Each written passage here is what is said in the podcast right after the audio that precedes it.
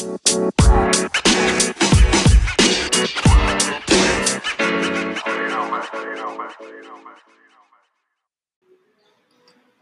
show que você está aqui de novo comigo no podcast. Se for o seu primeiro, bem-vindo, que tem muito conteúdo. Eu falo sobre autoconhecimento, alcance de objetivos, alcance de metas. Meu nome é Nilson, caso você não saiba, e eu me formei em engenharia já faz bastante tempo e entrei no campo do autoconhecimento como praticante e professor do The Rose Method há mais de 20 anos.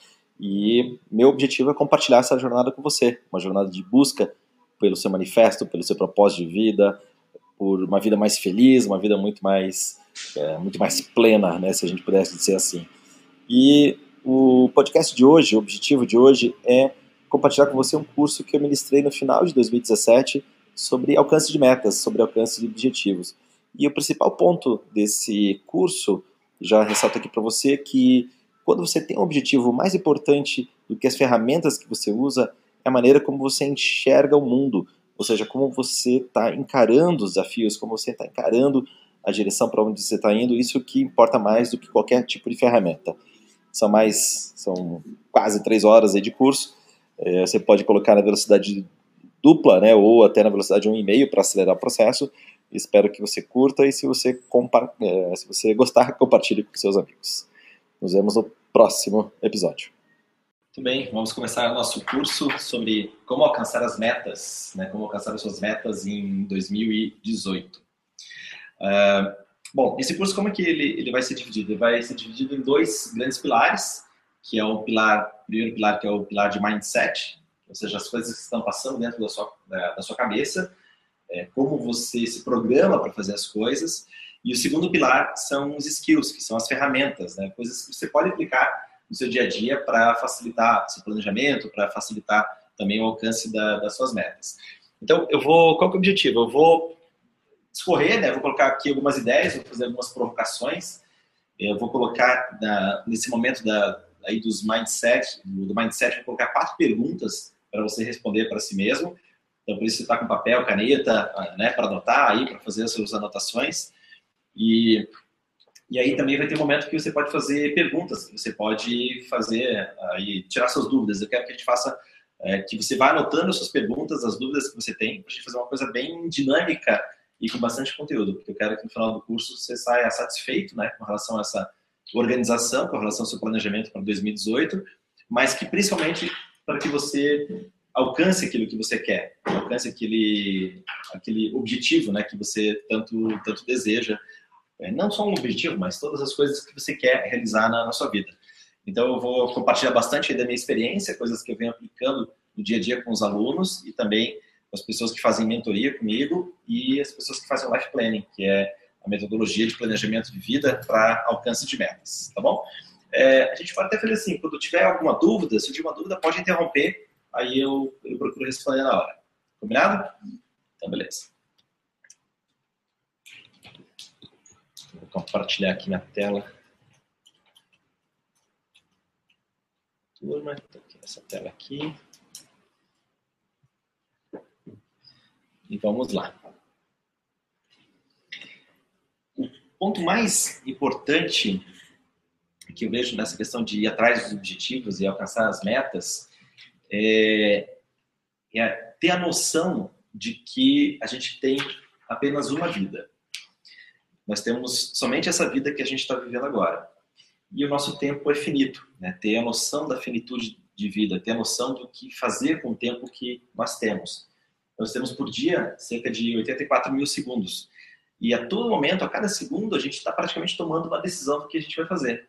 É, você tomou a decisão de fazer esse curso, mas hoje pela manhã você tomou a decisão de do que vestir, do que comer, se você ia fazer tal tarefa ou não, se você ia deixar aquela tarefa para fazer é, depois, ou fazer amanhã, ou fazer segunda-feira, é, você decidiu o caminho que você tomou para chegar aqui, né, para fazer esse curso ao vivo. As pessoas que estão vendo por gravação também tomaram a decisão de se inscrever e aí depois vão tomar a decisão do qual o melhor momento que vão assistir a gravação do curso. Ou seja, a todo momento nós estamos tomando uma decisão, uma decisão seja qual ela for. E a todo momento nós temos um diálogo interno. Tem coisas que estão acontecendo dentro da, da nossa cabeça que fazem com que a gente escolher A ou B, ou C ou D. Então, assim, o processo de escolha é constante. E a noção de ter, é, e essa noção de que você só tem uma vida, é, ela, é, ela é muito importante porque ela traz essa reflexão mais para o presente. É, nós temos a, a mania, né, como ser humano, de ou a gente fica com a nossa consciência deslocada no passado, ou a gente fica com a nossa consciência deslocada no futuro. Poucas vezes nós estamos presentes no momento. E às vezes que você experienciou isso, que você estava presente no momento, que você estava 100% ali, você teve uma percepção, muitas vezes, de que aquele tempo ele foi muito maior do que aquele o tempo cronológico, o tempo linear que, que daquele evento. Então, por exemplo, digamos que você fique lá super concentrado no, no seu trabalho ou numa tarefa que você está fazendo, e aí você percebe assim, nossa, fiz tanta coisa, mas quando você olhou, nossa, passou só meia hora, mas parece que eu estou aqui trabalhando já há muito tempo. Então, quando a gente tem essa percepção dilatada do tempo, ou seja, passou um tempo curto, mas quando nós temos uma percepção de que aquele tempo foi muito maior do que do que o real, do que o linear, isso é, é sinal que nós estamos é, expandindo a nossa consciência. E essa expansão da consciência é importante para você ir atrás dos seus objetivos, para você saber onde você quer chegar, os objetivos que você quer traçar na, na sua vida. O Vittorio Gassman, que é um, era um cineasta italiano, ele, ele falava, é, o De Rose cita a frase dele, né, o pensamento dele, que quando nós temos, é, nós deveríamos ter duas vidas, uma para ensaiar e outra para viver. E só que na realidade não é assim, né? A gente não tem duas vidas, a gente tem uma vida só. A gente vai fazendo as coisas, vai ensaiando, vai errando e a partir dali a gente tenta corrigir. Agora, o problema disso é que a sabedoria só vem com o tempo. Né? A sabedoria só vem com a velhice. Então, se você tem essa do, do tempo, fica muito mais fácil, né? De não deixar as coisas para depois. Ter a noção de que você vai um dia morrer. E para mim, essa é uma das, uma das frases mais é, inspiradoras que, que pode ter, né? De saber ter a consciência de que a gente vai morrer. E ter essa consciência de que vai morrer traz para o presente a, a, essa consciência e aí faz com que a gente tenha muito mais vivência no plano presente. Então, acho que o grande, grande problema que a gente procrastina e, e a grande causa né, que a gente procrastina e deixa as coisas para depois é que a gente acha que a gente é eterno, que a gente vai viver para sempre e de que um dia a vida não vai chegar. Só que um belo dia, a morte não vai chegar. Um belo dia, vai, a gente vai estar lá em algum lugar, vai chegar aquela senhora né, com um capuz, assim, com uma foice, e fala assim, vamos lá, meu amigo, chegou sua hora. Não, mas espera aí, minha vida, né, tipo, tô aqui curtindo minha vida, tá um momento tão bom. É, mas é, é a sua hora. E essa hora pode ser daqui a pouco, pode ser daqui a uma semana, pode ser daqui a um mês, pode ser daqui a 50 anos.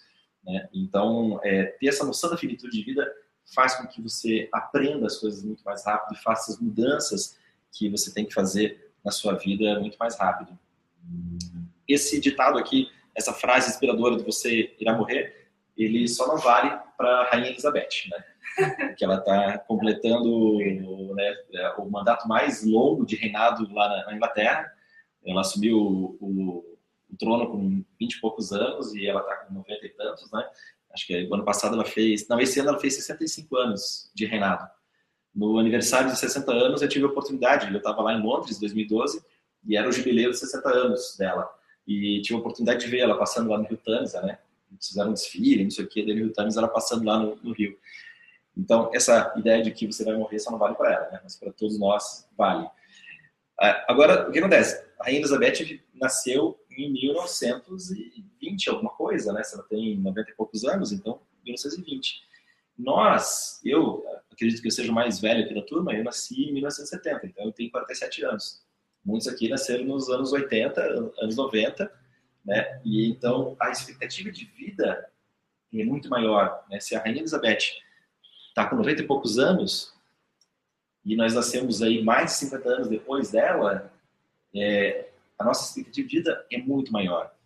E tendo essa noção de que a expectativa de vida é maior, expectativa de vida não quer dizer que é uma certeza de que a gente vai viver, mas ter essa noção da expectativa de vida e que você precisa preencher essa vida com um propósito, com felicidade, com realizações, é muito importante para você ir atrás. Ao mesmo tempo, trazer a consciência para o momento presente de que a morte é uma coisa iminente que pode acontecer a qualquer instante.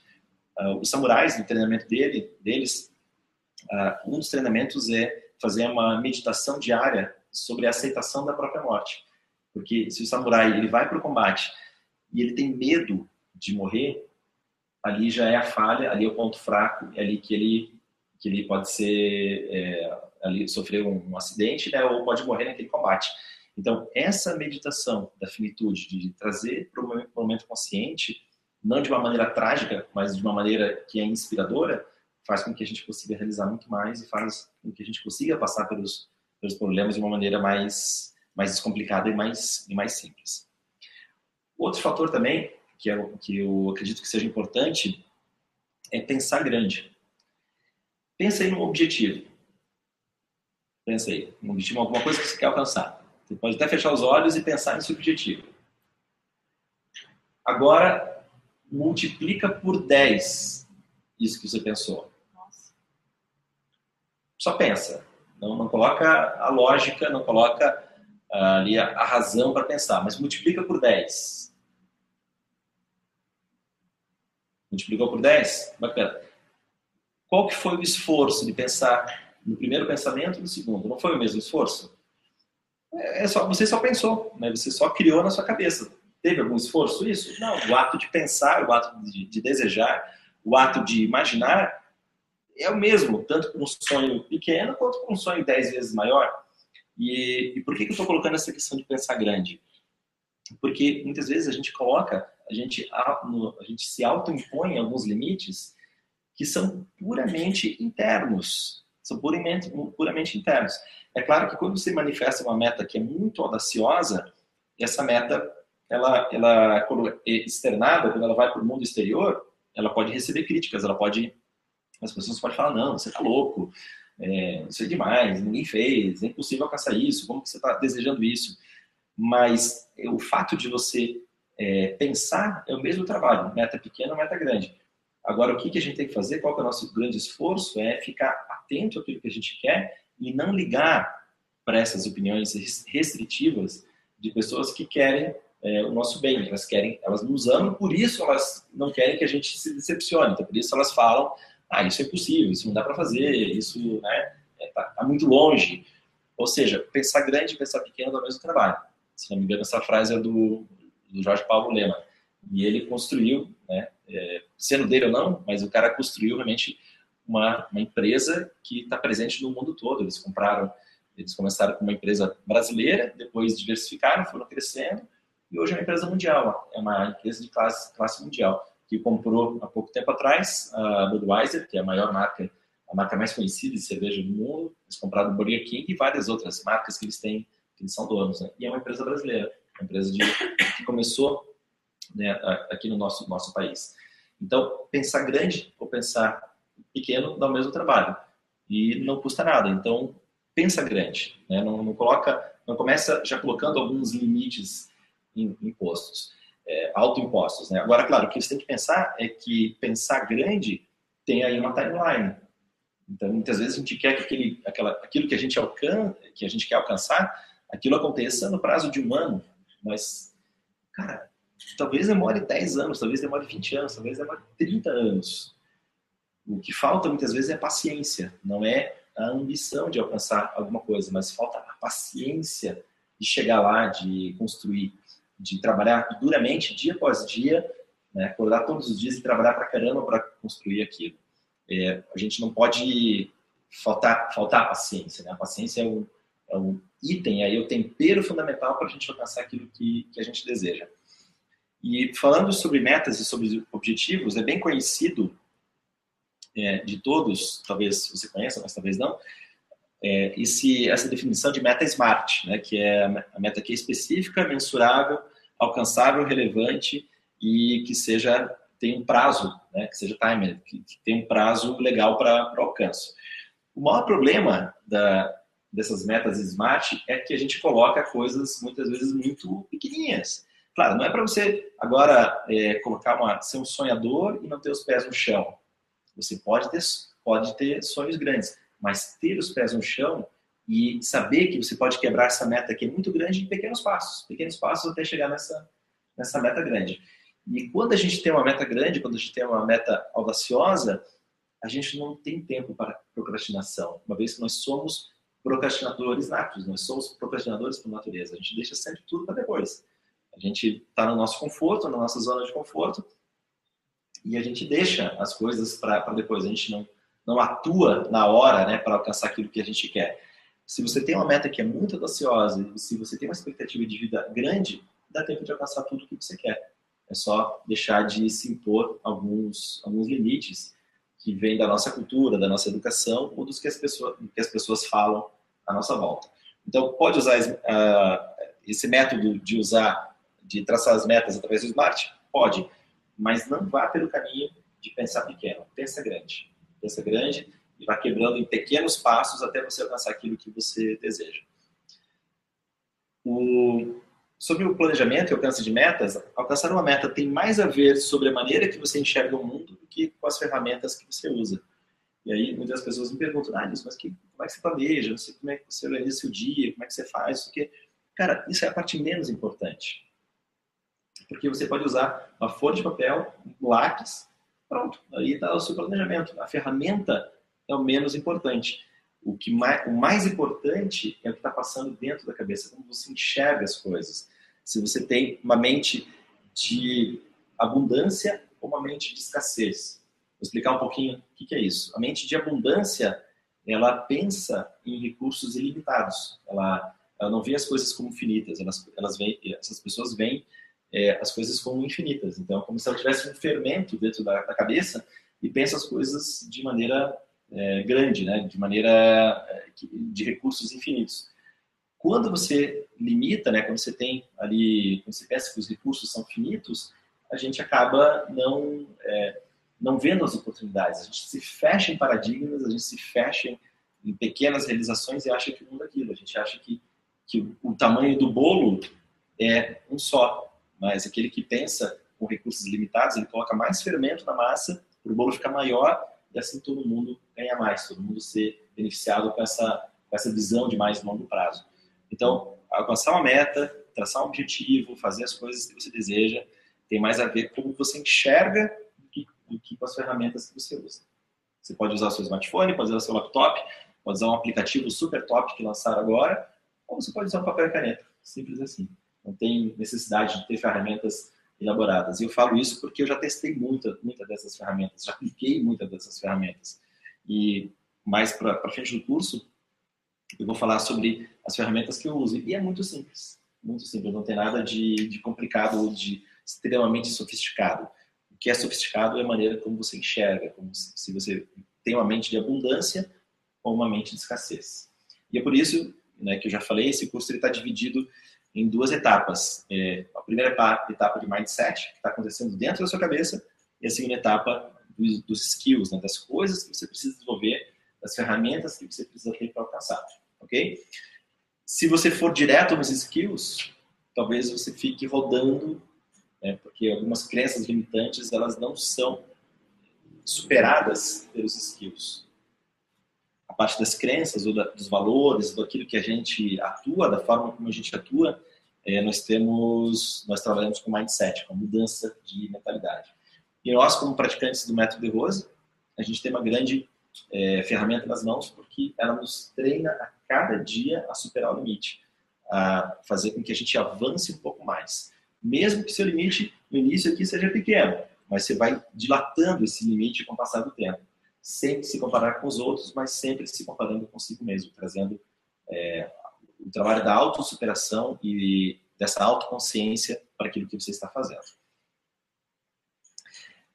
E alcançar uma meta vai muito além de usar métodos, agendas, calendários e relógios. Vai muito além disso. Né? Vai principalmente focando nessa questão do, do, do mindset, daquilo que está se passando dentro da sua cabeça e como você avalia os acontecimentos que acontecem na sua vida. Beleza? Eu vou entrar na parte agora do mindset. Alguma dúvida até aqui? Alguma colocação? Eu achei ali na, na hora que você fala da finitude da vida, né? Que eu comecei a perceber isso faz pouco tempo. Eu não tinha essa noção. Porque você passa ali dos 18 até os 20, depois dos 20 até os 25, dos 25 aos 30, só cheguei até aí, né? São muitas mudanças e, e você começa a perceber que o tempo está passando. E daí, esse negócio do tempo tá passando começa a gerar uma angústia. Uhum. Porque. Que é boa. A angústia faz parte.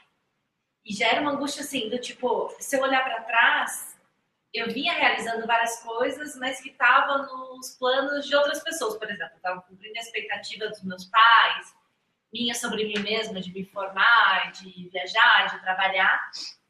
E daí agora que parece que agora eu quero fazer uma coisa por mim mesma. Então, tipo, o tempo começa a correr contra. Uhum. Tipo, o tempo vinha normal, assim. Tipo, eu sentia que o tempo tava passando e tava bom. E parece que agora eu tô atrasada. Uhum. Eu tenho essa sensação de tempo finito, menos atrasado, sabe? Uhum.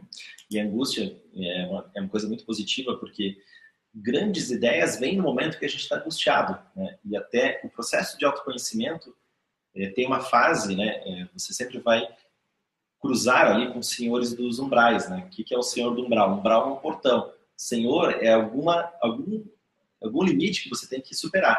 Então, a todo momento você está subindo na sua caminhada, você vai encontrar o senhor do umbral e você vai fazer uma luta com ele.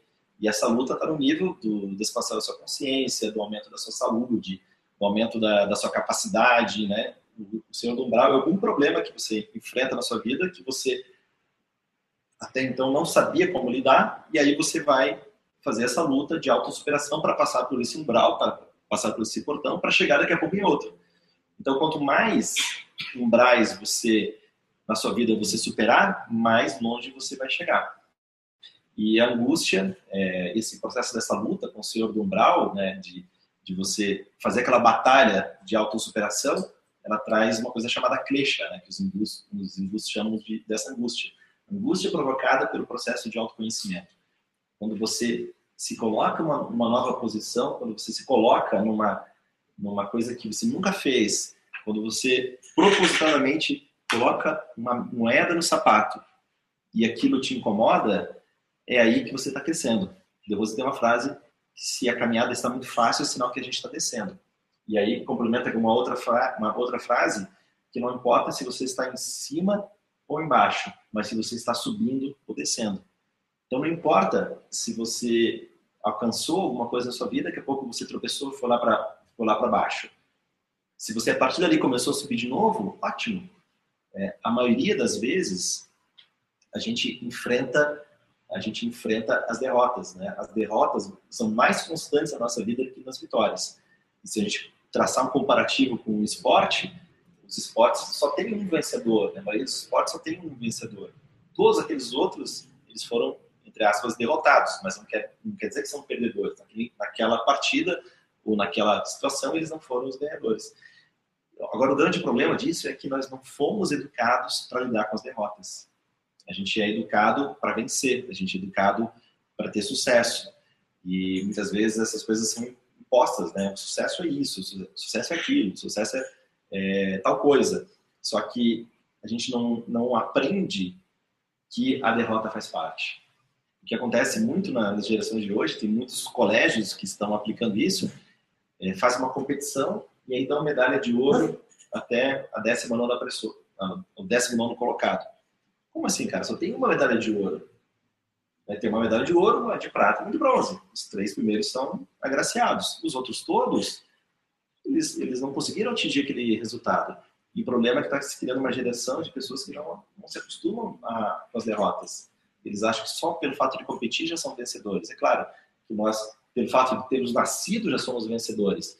Mas isso não é, é não quer dizer que a gente mereça uma, uma medalha de ouro, né? que a gente mereça o primeiro prêmio. Para merecer o primeiro, tempo, primeiro prêmio, você tem que se esforçar muito. Você tem que trabalhar muito. Então essa angústia faz parte e ela é boa, é positiva, porque grandes criações elas nascem desse terreno, né? desse terreno é, aparentemente pantanoso, das dúvidas, do medo, mas é aí que os grandes empresários têm as ideias, né? quando eles querem resolver alguma angústia, muitas vezes dele, ou percebida no mercado, é aí que os grandes poetas fazem os grandes poemas, é aí que os músicos fazem, fazem suas músicas. Então, é, aquelas músicas que a gente sente, nossa, que dor, né? Que sofrência, né? Aquilo ali veio de uma angústia, de um sofrimento e gerou a arte, gerou um tipo de conhecimento. Mais alguma dúvida daqui? Tranquilo? Então vamos passar agora para essa etapa de mindset. Então, na etapa de mindset, a gente vai abordar coisas que estão passando aí dentro da sua cabeça. E eu vou começar é, essa etapa de mindset falando de quatro, fazendo quatro perguntas, fazendo quatro provocações para você. Talvez é, sejam perguntas que você já fez para si mesmo em algum momento, ou alguém já perguntou para você. A primeira delas, a primeira pergunta que você deve responder para você mesmo: onde eu quero chegar? Qual é o meu norte? Imagine-se que você é, é um barco, ou você é o dono de um barco que está ali no porto e que está esperando algum tipo de vento, né? Eu gosto de fazer relação com o veleiro, né? Porque o veleiro ele, ele navega sem motor, ele tem ele precisa do vento para fazer as suas navegações. E tem até uma passagem que fala que não existe vento bom para aquele que não sabe para onde quer navegar. Então você tem que ter um norte, você tem que ter ali o seu objetivo, onde você quer chegar, e aí pronto, vem o vento bom ou não tão bom, mas vem o vento e você se aproveita daquele, daquele vento para alcançar aquilo que você quer.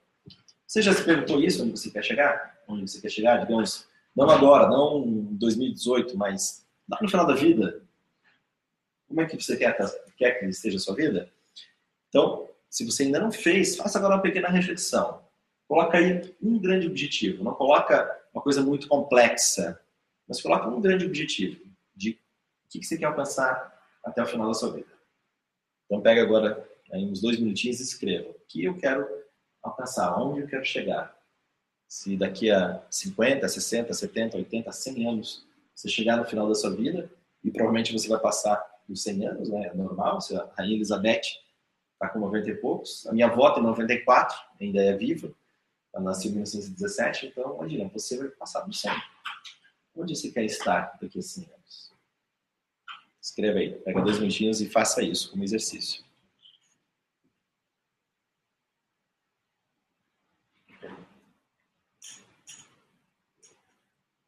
Escreva aí uma meta dessas assim, grandes. O problema é que a gente, sub, a gente superestima o que a gente pode fazer num horizonte curto, como por exemplo um ano, mas a gente subestima o que a gente pode fazer em 30, 40 anos. A gente subestima, a gente acha que não é capaz de chegar naquela meta. Mas por quê? Porque a gente acha que nesse ano não vai alcançar aquilo. Mas se você colocar isso no horizonte de 30, 40 anos, fica muito mais fácil, não fica? Essa meta que você colocou aí, se você tiver 30 anos para trabalhar em cima dela, você não vai alcançar? É plausível. É plausível, né? Agora, agora fala assim, daqui um ano você vai alcançar isso. Nossa, tem um ano para fazer isso. Você vai alcançar? Não, provavelmente não. Exatamente. Então essa é a reflexão, é não pensar no que você vai fazer, a meta que você vai alcançar em 2018. Claro, a gente vai precisa fazer isso, mas onde eu quero chegar lá mais para o final da vida, daqui a 30, 40 anos? E não perder esse norte. Não quer dizer que esse norte mude, né? Pode ser que mude. Você está na viagem de veleiro, está saindo aqui de Paranaguá, e aí você está indo, ah, eu quero ir para Fernando de Noronha, velejando. Legal, você tem um norte, você está indo para lá.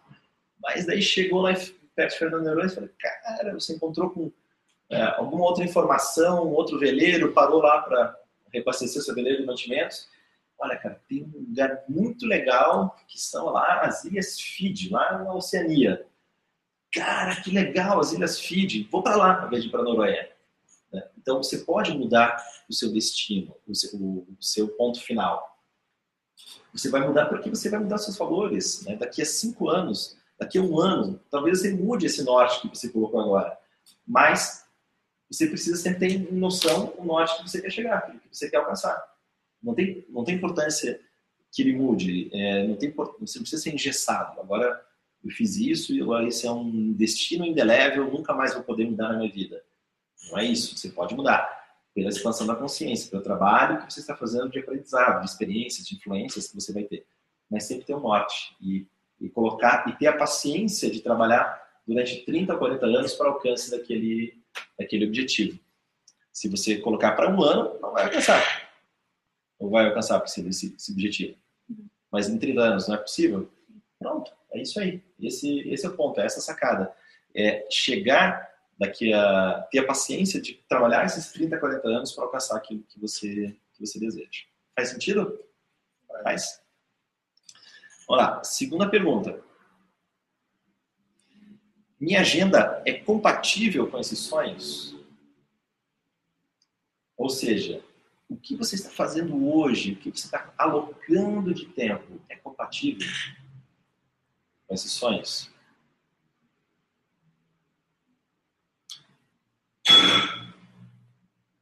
Pergunta de provocação essa, né? E talvez esteja aí a resposta da angústia, talvez esteja aí a resposta da, do porquê a gente acha que não está fazendo o que precisa ser feito para alcançar o que quer. Talvez esteja aí essa resposta. E aí, João, compatível com, com aquela meta ali? Sua agenda Algumas coisas precisa, precisa alterar. Vamos lá, é compatível, 100% compatível? Não, não. Precisa, precisa alterar, né? Muita coisa para alterar. Exatamente. Marcelão, como é que tá? Zero compatível. Zero compatível. mas, mas, não, fica, não fica chateado com você mesmo por isso, entendeu? Sim, sim. Não, não é simplesmente zero. Né? É, mas, rumo, né? Mas, mas não é agora, realmente. Não, não, é, não, é, não é. Não é 100% e também não é perto disso. E até, talvez não seja, talvez nunca seja 100%, mas, mas você tem que ter noção que a maior parte do tempo você vai estar tá caminhando naquela direção. É claro que você vai ter dispersões, imprevistos vão acontecer, você vai entender expectativas, expectativas de outras pessoas, mas é ter noção de que a agenda tem que ser a maior parte do tempo compatível. E aí, Sara, como é que tá? Boa, tô passando por uma fase que o meu tempo é demandado pelo meu filho. Uhum. A agenda não está compatível. e não é para largar o filho, né? Não é isso. Não é né? Porque, porque faz parte de algum plano que você fez, né? Que você desejou, tinha aquele desejo e tudo mais. Então, ok.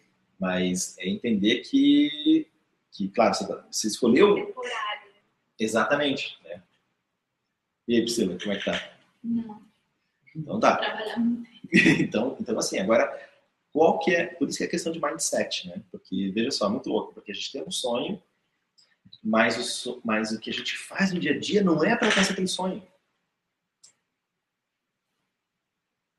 É louco isso, né? Mas é assim. É, digamos, a, a nossa educação nos, nos, trouxe até aqui. Não é, não é certo ou errado, mas é uma forma de viver que está ligada a essa questão do mindset, que é, é fazer essa reflexão. Tipo, vou compatibilizar a maior parte da minha agenda para que alcance esse objetivo. Mesmo no, seu caso, Sara, que né, acabou de nascer o filho, claro, você vai ter que dar 100% de atenção você veio aqui fazer o curso, nesse momento você não está com atenção, mas ele talvez esteja preocupada, pensando, aquela coisa. Mas dedicar, nem que seja uma parte, nem que seja 15 minutos por dia para construir isso. 15 minutos por dia é cerca de 1% do dia. E se você dedicar 15, 1% para aquilo, mesmo que você não consiga dedicar mais tempo, já é, já é importante. E dá para alcançar, para colocar 15 minutos, né? Para alcançar alguma coisa. Isso a gente consegue. 15 minutos a gente consegue. 15 minutos minha, minha agenda é 99% fora do que eu quero alcançar. Mas eu posso começar com 1%. Então, escreva aí, qual que é o 1% que você vai dedicar a partir de agora para alcançar o que você quer? Ou seja, o que você vai colocar sistematicamente na sua rotina para alcançar o que você deseja? Para essa meta aí, desse horizonte maior de 30 ou 40 anos.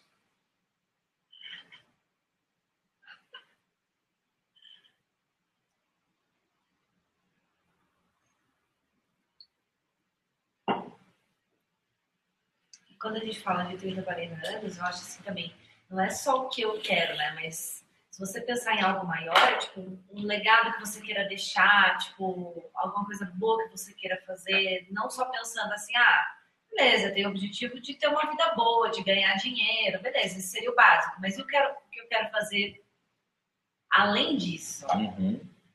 Tipo, para mim, olhar 30, 40 anos para frente, eu preciso ter esse tipo de motivação. Tipo, de ter entregar algo maior que não seja só aquele meu desejo pequeno de falar assim, ah, eu quero umas coisas materiais aí. Todo Uhum. mundo quer. O dinheiro como consequência, mas não como fim. É, porque o dinheiro como fim, tipo, eu já passei por isso. É, e É, é, você não aguenta muito tempo. Porque nenhuma empresa te dá dinheiro como fim passando a mão na sua cabeça. Que bonitinho que você é, tá aqui seu dinheiro. Exatamente, é uma troca, né? Tudo tem um Me preço. serve, dá aqui sua saúde, me dá o seu tempo, me dá tudo, né? Exatamente. Tudo tem, tudo, tudo tem um preço, né? E aí, você está você tá disposto a pagar o preço que você precisa pagar para alcançar o que você quer? Tudo tem um preço. Né? Nada, nada é de graça, tudo tem um preço. Mesmo que não seja um desembolso financeiro, é um desembolso de tempo. E tempo é o recurso mais valioso. O tempo é mais valioso que dinheiro. É através do tempo que a gente produz a riqueza. Então ele é muito mais valioso. Se eu dedico errado o meu tempo, eu me afasto dos sonhos, afasto da estabilidade que eu desejo. Estabilidade não só financeira, mas emocional, física, né, de saúde, de relacionamentos, todas as áreas da vida. Estabilidade em todas, em todas as áreas. Colocou aí o 1% que você vai mudar na sua agenda?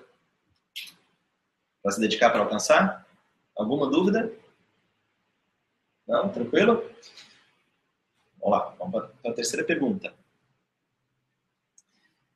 Minhas ações são compatíveis com as minhas metas mais audaciosas?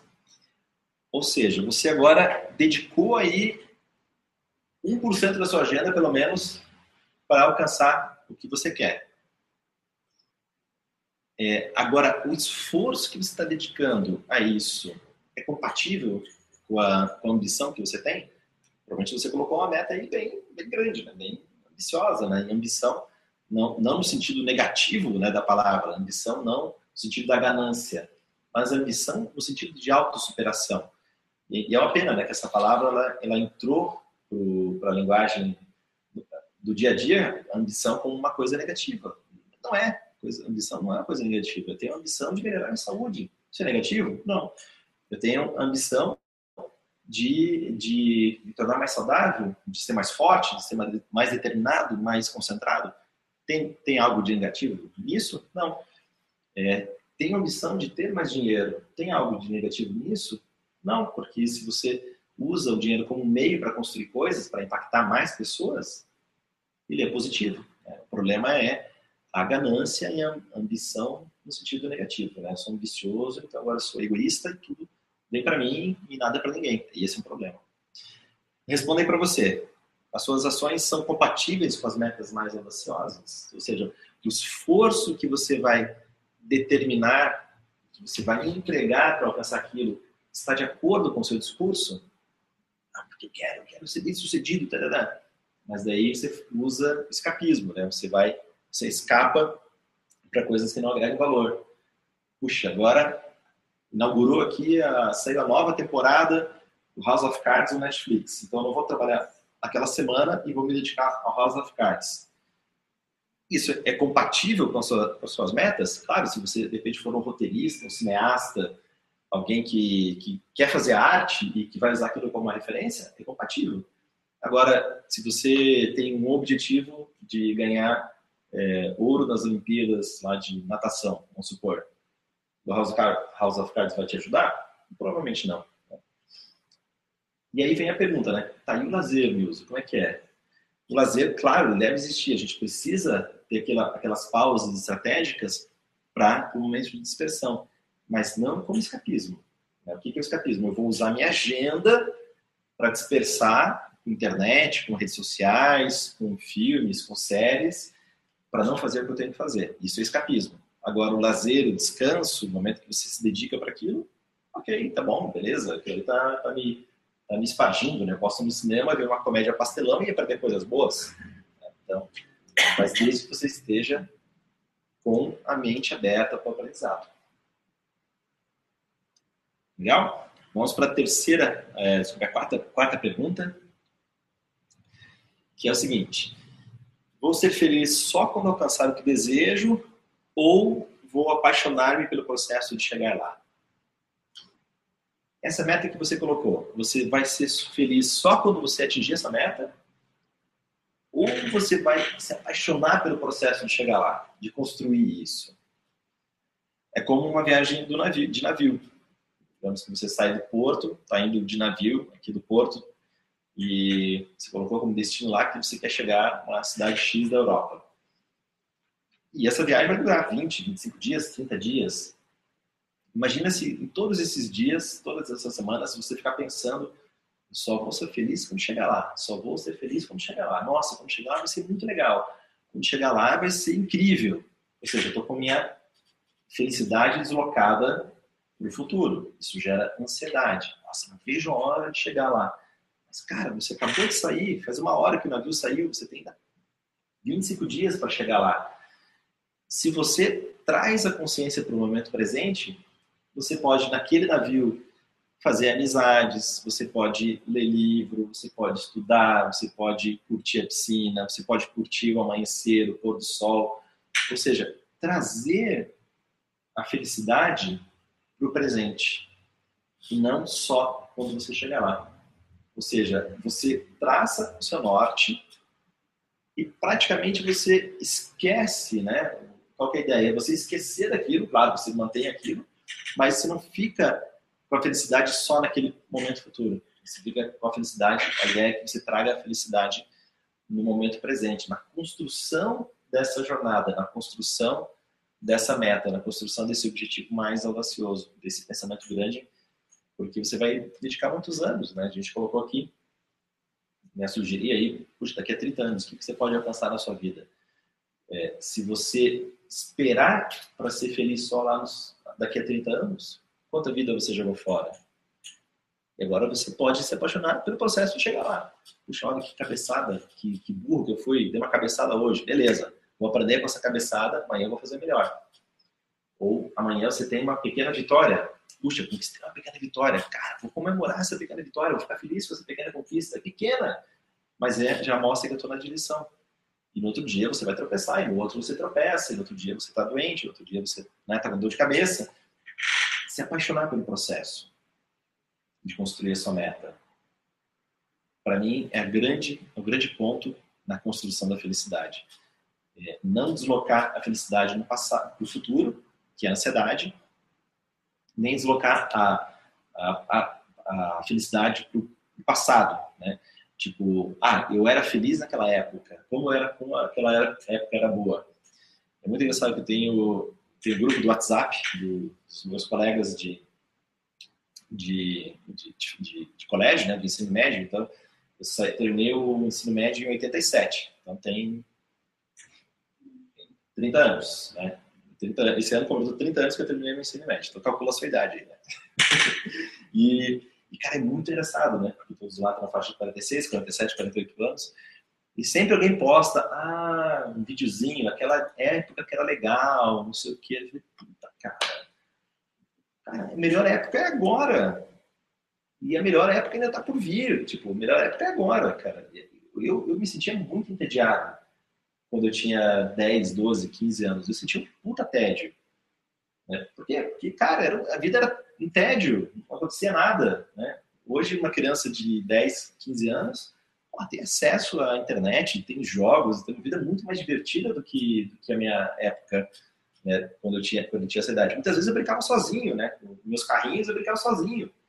Ou tinha um outro colega, ou um outro, mas, cara, eu achava puta tédio aquilo, eu achava muito entediante. E hoje não, a vida, a vida oferece muito mais hoje. E, e além disso, as crianças de hoje, né, as crianças que estão entrando em, faixa, em fase escolar, as profissões que essas crianças vão exercer talvez nem existam ainda.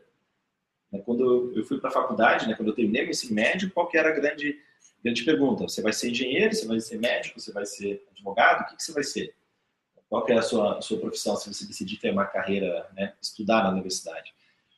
Mas hoje, hoje já estudo ensino superior é commodity não é diferencial de mercado. É diferencial se você quer ser um empregado, se você quer trabalhar numa empresa. Mas se você quiser construir o seu caminho, um autônomo, sendo, ou sendo um empreendedor, você não precisa de faculdade. Até porque na faculdade não ensinam essas coisas, não ensinam coisas da vida, não ensinam finanças, não ensina bons relacionamentos, não ensina você cuidar da, da, da, sua saúde, não ensina nada disso, ensina coisas técnicas. E as coisas técnicas são totalmente automatizáveis. E aí, você vai ser feliz só quando alcançar o que deseja ou vai se apaixonar pelo processo de chegar lá? Qual que é a sua, sua escolha? Ou a sua reflexão? Ah, não sei, assim. Para mim, eu preciso, eu tenho que estar bastante atenta nesse processo, porque eu tenho a tendência de sempre jogar as coisas lá para frente, sabe? Eu só vou ser feliz quando eu chegar no objetivo. Faz parte de uma reprogramação que eu faço, assim. Não é natural para mim falar que eu faço isso. Uhum. Mas eu já né? eu aprendo e toda vez que eu porque eu aprendi dessa forma. Então, tipo, eu fui criada, minha educação foi aproveitar somente quando tivesse chego lá. Quando chegar lá, né? Chegar lá. Uhum. Então, preciso fazer o processo de educação. E tem semanas que isso é muito fluido, tem vezes que isso é bem difícil, mas ocorre períodos de maior expansão de tempo assim que eu consigo ficar bem. Estou curtindo cada dia, mas não é um negócio. É, você, você, falou bem, bem isso, né? Que é a questão de você foi educada a ser dessa maneira, só ser feliz quando chegar lá. Mas é só a gente observar uma criança, a gente nasce sendo feliz no momento, não é? Nessa área que está com, com o filhinho agora, ele não dá as risadas no momento, cara, ele, ele não está na consciência dele ainda, né? Ele está tá, tá, é, crescendo isso, né? Nem a, a, aqui, ó, o cérebro, nem a, a caixa craniana nem fechou ainda, tem a moleira aqui aberta, né? Tudo. Então, está em processo de crescimento. Mas a, a criança traz muito para o presente, né? A felicidade, o momento. Não fica projetando. Claro, daqui a pouco a gente. Como que começa esse treinamento? Olha, filho, vai ter Natal, então você vai ganhar um presente de Natal. Pronto, a gente está começando o condicionamento da felicidade quando chegar o Natal. Olha, quando chegar a Páscoa, vai ter os coelhinhos da Páscoa. Ou seja, a gente vai educando a criança a ser feliz só quando chegar lá e não com o processo de chegar lá. Nós nascemos com essa consciência do momento presente, mas a gente vai perdendo por educação, vai perdendo pela, pelos exemplos que a gente tem na, na nossa vida. Então, a recompensa também assim, né? É. Você recompensa, recompensa a criança porque ela se comportou de tal forma. Exatamente. Ela fica esperando até o dia que ela se comportou X, terminou aquele período, ela vai ganhar um brinquedo. É, eu não acho ruim dar recompensa, né? A recompensa, ela, ela serve como essa comemoração mas a recompensa não como promessa, mas como um efeito simples. Então, o, com o Ringo, né, a gente, ele, ele aprende através da recompensa. A recompensa pode ser um, um petisco, pode ser um carinho, né, pode ser alguma coisa que ele, que ele goste. Mas é, isso faz com que ele, ele, ele se condicione a ter o um comportamento mais, mais dentro daquilo que a gente está educando ele. Então, a recompensa não é ruim, mas é ruim quando ela se torna o único motivador da ação que é esse fato de ser feliz só quando chegar. Né? É um fato de você trabalhar e esperar pelo dinheiro. Exatamente. Aí a gente pode colocar dessa maneira. Né? Meu Natal é todo dia 5. Daí entra o dinheiro na minha conta, ufa, agora tem dinheiro para passar o, o, o, mês. Daí chega lá no dia 25, você, ai caramba, Marcos, chega o dia 5 mais rápido, né? É, é ruim isso, não é legal, porque você vai desperdiçando vida nesse período. Mas também tem que ter um, um balanceamento de, de planejar-se também, né, pensando no futuro. Exato. Eu já tenho essa tendência contrária, curtir a vida. no momento presente. É, nossa, ah, agora eu vou curtir curtir e às vezes esquecer, ah, não, tipo, ter me planejado melhor, porque no futuro ainda tem outras coisas. Exatamente. É isso aí. Vamos e... mais com você, né? é, tipo, os exemplos que vocês deram são exemplos antagônicos, né? Digamos, nas duas pontas da corda. Né? Nem, nem ali, nem aqui. Né? O ideal é que você curta, comemore o momento presente, mas, claro, você também guarde, economize, né? pense no seu futuro. Não é assim, agora, então, beleza, eu, eu, é, eu trabalho da cigarro e da formiga. Né? Mas até nem tanto de, de, dinheiro, mas de ter uma meta mesmo mais audaciosa lá. Ah, entendi. pensar em como construir essa meta. Tem até consigo guardar dinheiro e tal, mas, mas nessa meta, assim, mais audaciosa, tenho dificuldade de visualizar longo prazo, planejar no dia a dia. E como é que foi para você escrever essa e mais audaciosa? Assim? Não, isso até foi fácil agora, mas como construir isso no dia a dia, né? Começa com isso aqui. Daqui a pouco a gente vai entrar nos skills, mas começa com isso aqui, se apaixonar pelo processo de chegar lá. Eu quero chegar lá, né? cara? No fim da viagem eu quero chegar lá. Mas, cara, olha, hoje tá chovendo, puta, que legal. Ou hoje eu tô, puta, hoje eu tô meio triste, né? Tá, beleza, o que eu posso aprender com isso? Trazer para o presente essa construção, né? E colocar a sua agenda de acordo com aquilo que você quer alcançar. Então, não, dá para assim, eu quero alcançar tal coisa, mas eu vou dedicar horas no Netflix. Mas é normal, assim, por exemplo, ah, esse negócio de querer chegar em algum lugar, né? Às vezes eu quero chegar em vários lugares e isso, isso me atrapalha. Uhum. Porque eu não tenho uma meta clara, assim, tipo, eu não sei, falar assim, ah, escreve aí onde eu quero chegar. Gente, eu quero chegar, tipo, no mínimo uns cinco lugares. Uhum. E isso eu não sei, porque se eu olhasse 10 anos atrás, eu jamais imaginaria que eu estaria aqui. Uhum.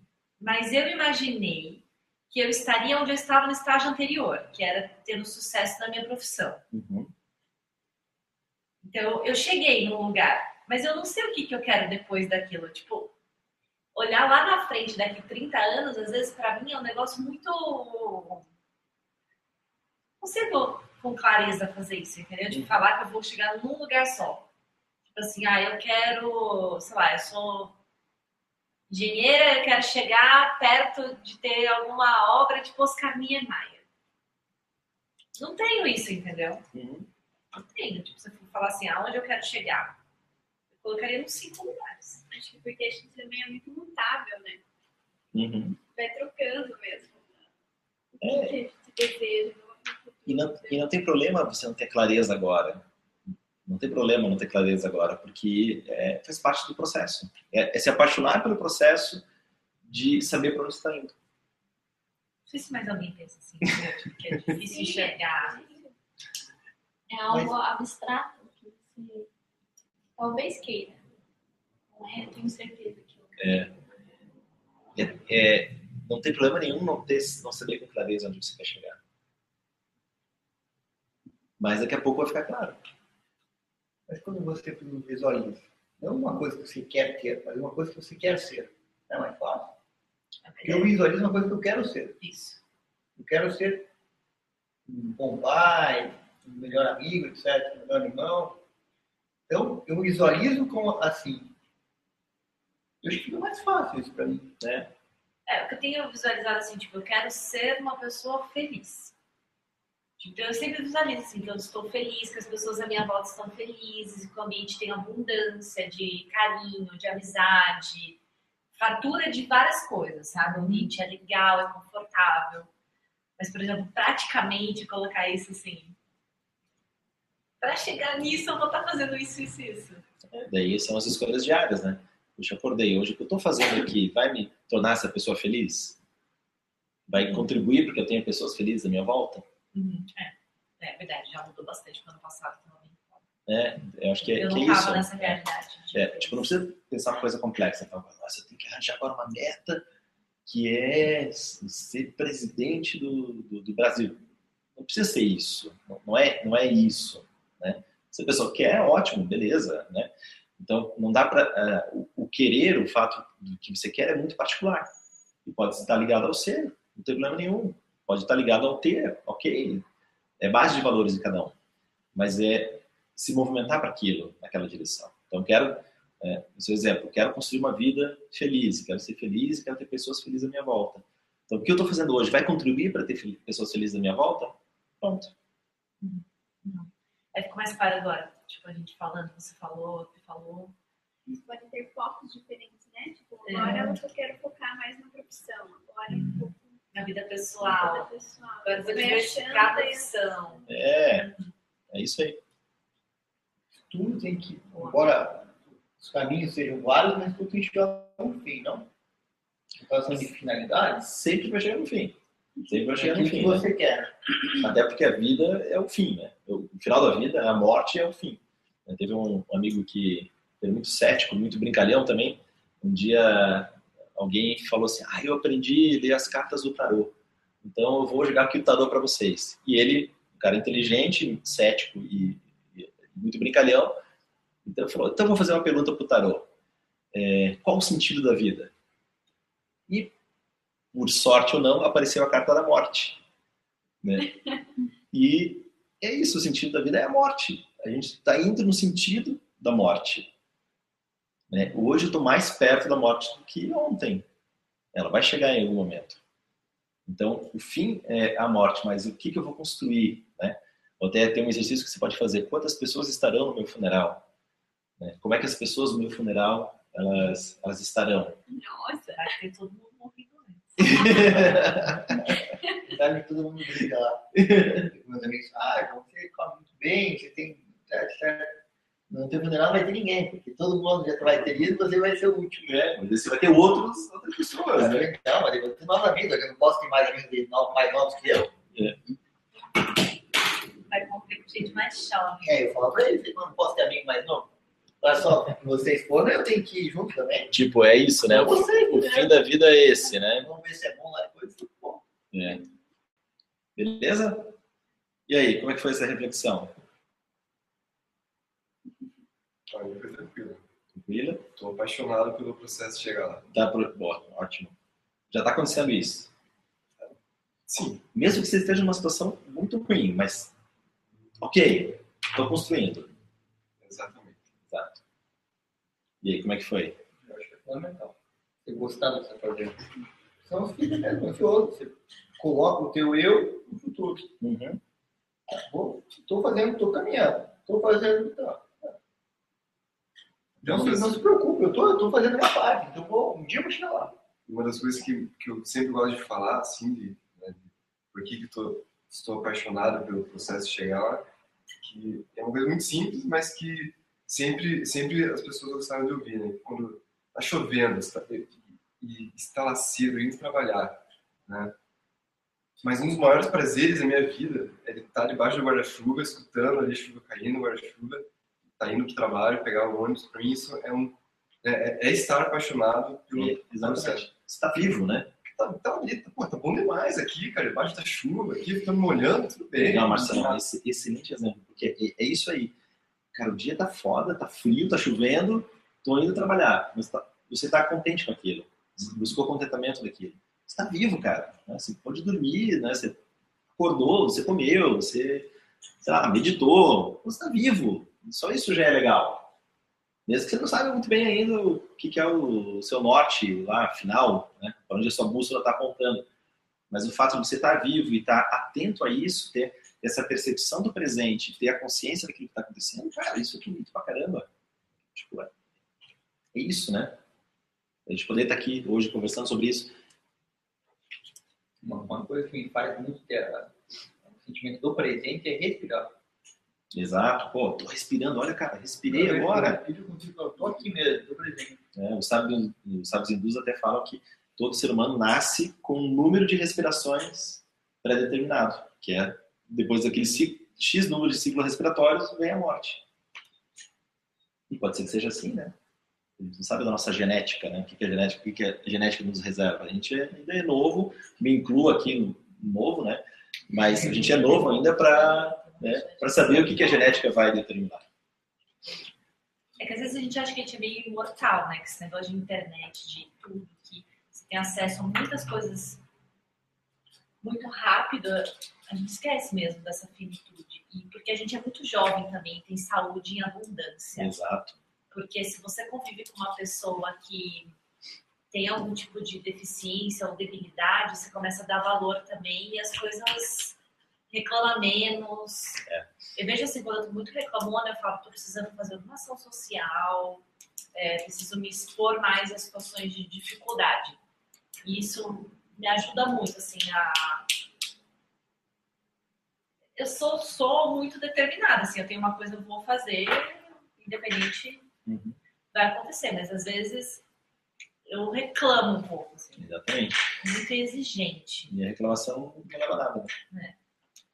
A reclamação é só, tipo, eu estou reclamando. É, cara, o meu ego não foi atendido nessa necessidade, então eu estou reclamando. Eu acho isso legal isso, né? ter outras perspectivas da situação. É. Outras realidades. Conversar, conversar com pessoas que estão no final da vida. E aí, qual é que foi a sua vida? Que, você se arrepende de alguma coisa? E se tiver arrependimento, cara, arrependimento é a pior coisa que a gente pode sentir. Porque aí no final da vida não adianta se arrepender. Puxa, eu queria ter sido, ou queria ter feito, eu queria ter vivido tal coisa. E aí você chega no final da vida e você não tem mais tempo, né? Às vezes não tem saúde, não tem recurso mais. Eu gosto de observar, tipo, minha avó, que ela tem depressão, né? A minha avó. Mas ela é sozinha, tipo, ó, a casa da minha mãe vive cheia de gente, ela não quer ir. Ah, por quê? Porque ela gosta de mostrar a casa dela. Tipo, uma pessoa que nos últimos 20 anos da vida dela, ela não prestou atenção que ela ia ficar mais velha. Eu acho que é responsabilidade nossa também de apaixonar-se pelo processo, mas pensar que como eu gostaria de envelhecer, ou tipo, que tipo de futuro eu quero ter, uhum. quando os meus amigos ou o grupo que eu conviva hoje já não estiver mais presente, né? Porque pode ser que isso aconteça. Então, quem são as pessoas que vão. O ser humano precisa de companhia, estar junto com pessoas. Então, quem são essas pessoas? Quem é esse grupo que vai Exatamente. acompanhar, né? O reclamar é, é isso, né? Reclamar é o fato de você não ter agido para construir aquilo. E aí já é reclamação acho que você falou é muito interessante mesmo. Porque às vezes você chega numa certa idade e você fala assim, eu estou sozinho. É que eu aguento a minha própria companhia? eu sempre perguntei isso na minha velhice. Será que eu vou aguentar eu ficar sozinho comigo mesmo? Que, que com outras pessoas você vai ter entretenimento, mas ficar com você próprio. Essa é a. É, já tem que se acostumar a ficar sozinho com você próprio desde, desde, desde agora, né? Você porque, porque você não tem como escapar de você, né? Exatamente. Vamos seguir? Outra coisa importante dentro do mindset. É, tem muito esse negócio hoje, ah, tem que ter uma vida equilibrada, não sei o quê, tem que ter equilíbrio. Ou vem as perguntas, quanto tempo eu dedico para o trabalho, quanto para a família? Cara, a vida não tem equilíbrio. Né? A vida, a vida a gente está a todo momento tentando ficar em pé. Né? Só o fato de você estar em pé, você está tentando ficar em equilíbrio, mas você não está em equilíbrio, porque a qualquer momento você pode tropeçar, você pode cair, você pode derrubar alguma coisa. A gente não tem, a, a digamos ali, a, a, perfeição do equilíbrio. Né? E a gente treina, uma das técnicas que a gente treina, treina a técnica de equilíbrio. E só quando a gente fica num pé só, a gente entende como a gente não é equilibrado, no sentido assim, de consciência de equilíbrio. E a mesma coisa para a vida do trabalho, a vida particular, a vida pessoal, não tem equilíbrio. Né? Tem aquilo que te faz feliz. Então, se te faz feliz trabalhar cinco horas por dia e as, e as outras horas do dia não fazer nada, faça isso. Mas só que não reclame, né? Não pode reclamar. Ah, mas eu não sei o quê, não, não consigo, eu queria viajar para visitar lá não sei quem e não tenho dinheiro. Talvez as cinco horas para trabalho, de trabalho não seja suficiente para gerar a renda que você necessita para fazer aquilo que você quer. Então, não pode ficar reclamando. Mas agora, puxa, mas a, a, então, ao invés de 5 horas, eu vou trabalhar 12 horas, 15 horas. Ok, é você que determina isso. Nenhuma grande conquista vem do tra sem trabalho. Né? Quando a gente ouve assim, essas fórmulas, né? Okay, papapá, trabalhe pouco e, e não trabalhe nunca mais. Cara, é, é só para satisfazer a nossa, o nosso ego no sentido de, puxa, eu realmente quero trabalhar pouco e conquistar muito. Mas, cara, na prática não é assim. Na prática você vai trabalhar pra caramba.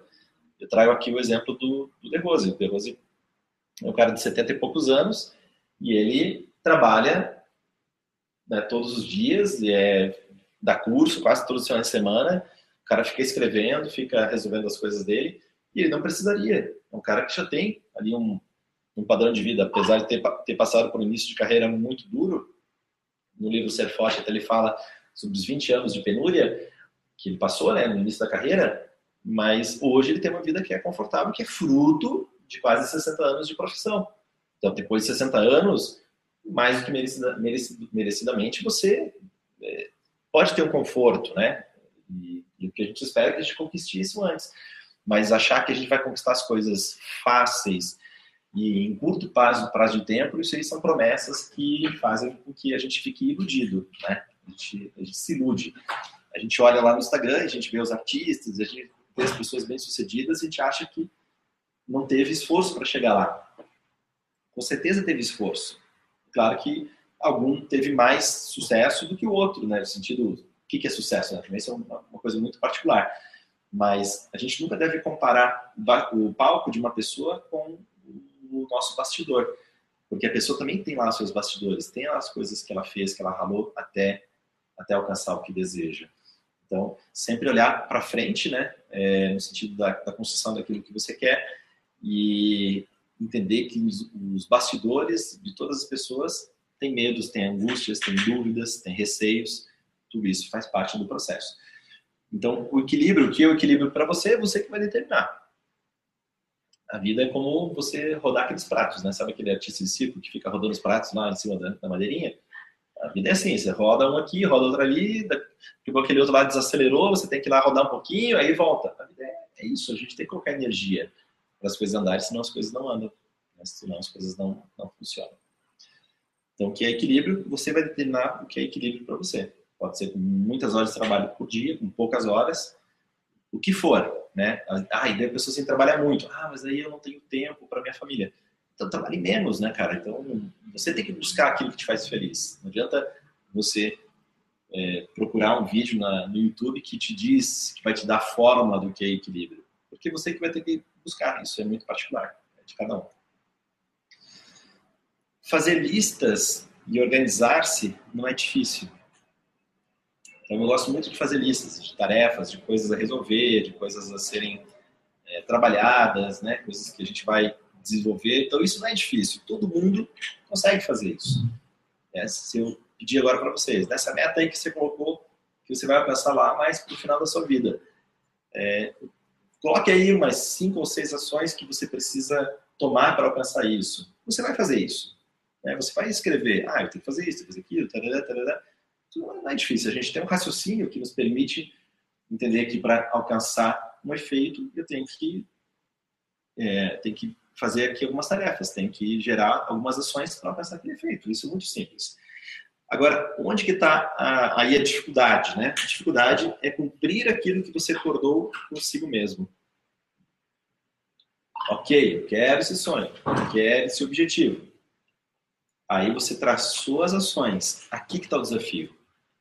Você fez acordos, você colocou tarefas para realizar.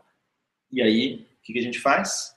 A gente eh, não cumpre, deixa para depois, a gente procrastina, a gente acaba deixando as coisas, né? Vida me levar, vida leva eu. Como tem aquele pagode lá do Zeca Pagodinho. Cara, é isso. Né? se você quer construir isso que você traçou aí como meta, você vai ter que cumprir aquilo que você está combinando consigo mesmo. Faz sentido? E aí eu trago um pensamento do Patanjali, que fala o seguinte, como aqui todos são estudiosos de sânscrito, nem vou precisar traduzir, né? Então, ele tem essa, essa frase aqui que é do livro dele, século 3 antes de Cristo. Não preciso falar, né?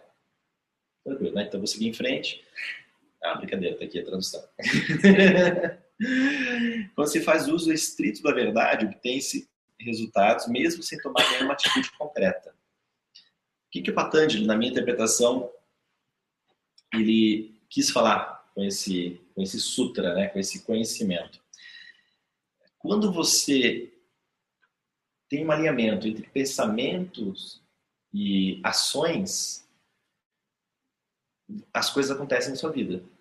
Ou seja, eu tenho um pensamento aqui né, que eu vou é, amanhã eu vou fazer uma caminhada de uma hora. Aí o que acontece? Se eu amanhã acordo e cumpro esse planejamento, eu estou fazendo esse uso da verdade. Ou seja, eu falei que eu ia fazer uma coisa e eu fui lá e fiz. Então isso é o uso da verdade. Faz, fazer que você está o que você tá falando. Em inglês tem uma expressão chamada walk the talk, que é caminhar de acordo com o que você fala, ou seja, trilhar o caminho que você fala que você vai trilhar. E é isso que o Patanjali fala, né? Quando você fala que vai fazer alguma coisa, você vai lá e faz, você começa a ter resultados. E mais ainda, olha, veja que louco, né? Sem mesmo, sem mesmo, é, mesmo sem tomar nenhuma atitude concreta. Ou seja, chega um momento em que o seu pensamento e essa sua ação estão tão conectados, né? Estão tão próximos, eles estão, estão muito próximos, que aí começa a acontecer coisas na sua vida que você, nossa, olha só, aconteceu uma coisa tão boa na minha vida. E por que que, a, por que, que aconteceu isso? Porque você está em movimento, você está gerando a energia de realização, você está você tá com uma energia realizadora, você está com aquele drive de execução, de fazer. E pronto, as coisas começam a acontecer, as oportunidades acontecem, as parcerias surgem, os convites né, aparecem, mesmo sem você ter ido atrás. As pessoas percebem que você tem um alinhamento entre pensamento e, e ação. Essa parte aqui do mindset visa trabalhar alguns questionamentos para você aprimorar as coisas que estão acontecendo, os diálogos internos que estão acontecendo dentro aí da sua, da sua cabeça. Um deles é esse, importante. Quando você fala que você vai fazer alguma coisa, fala e faz. Agora pega o sentido contrário, né? Você não tem aquele amigo que, que quando vocês combinam alguma coisa, ah, todo mundo vai, mas a gente sabe que aquele amigo vai falhar. Eu era essa pessoa. Não, não, não, tem isso. Né? Ah, ah, você sabe qual é o fulano, né? O fulano vai chegar atrasado, o fulano não vem, o fulano vai furar. Né? Ele fala que vai, muitas vezes para agradar as pessoas, mas ele não cumpre. Quem que sai perdendo? É a própria pessoa, né? A própria mas isso pessoa. eu reparei que é uma coisa muito brasileira, né? Ah, ele tem uma questão cultural, né? É. Uhum. Mas, por exemplo, no meu caso, é, eu, te, eu tinha muito esse negócio do senso de agradar, sabe? Ah, tipo, ah, então tá bom, então eu vou. Aí eu comecei a perceber, e autoconhecimento isso para mim foi, que, tipo, ah, os meus amigos faziam muita festa em barzinho à noite. Gente, eu sou do dia. Se você me chamar para fazer alguma coisa 6 horas da manhã, eu tô em pé feliz. Às, à meia-noite, eu tô emburrada, entendeu? Então eu parei de falar que eu ia. E daí eu combinava outro dia com a pessoa, tipo, ah, vamos almoçar um dia antes ou um dia depois. Então eu transformava todos os eventos em almoço. Não ia mesmo, parei de Isso é autoconhecimento. Então, quando você, quando você fala que vai fazer uma coisa e você não faz, você está perdendo, você está você tá comunicando né, para todas as pessoas à volta que você não é comprometido com aquilo que você fala. Aí as pessoas, ah, tá, fulano não vem mesmo, então fulano é assim, fulano vai chegar atrasado, ou fulano vai esquecer, né, falou que ia trazer tal coisa aqui para nosso encontro.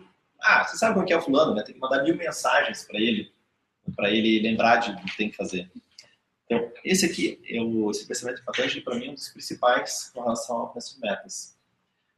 Falou que vai fazer alguma coisa, vai lá e faz, mesmo que seja uma coisa muito simples. Um exemplo aqui de fazer uma caminhada mais de uma hora. Vamos supor que seja esse aí um objetivo que você que você colocou. Esse fato de ter essa, essa consciência de cumprir aquilo que você fala é vital para alcançar o que você quer. Faz sentido esse pensamento aqui do, do Patanjali? Faz, né? Outro ponto importante com relação ao mindset é que tempo é uma prioridade. Quando você fala, ou quando alguém fala para você que não tem tempo para determinada coisa, o que, que você está comunicando ou o que essa pessoa está comunicando. Está tá comunicando que aquilo não é prioridade. Eu não tenho tempo para fazer tal coisa. O que, que eu estou comunicando? Isso não é prioridade para mim. Isso não é importante para mim. E aí, você já falou de, de que não tem tempo para alguma coisa?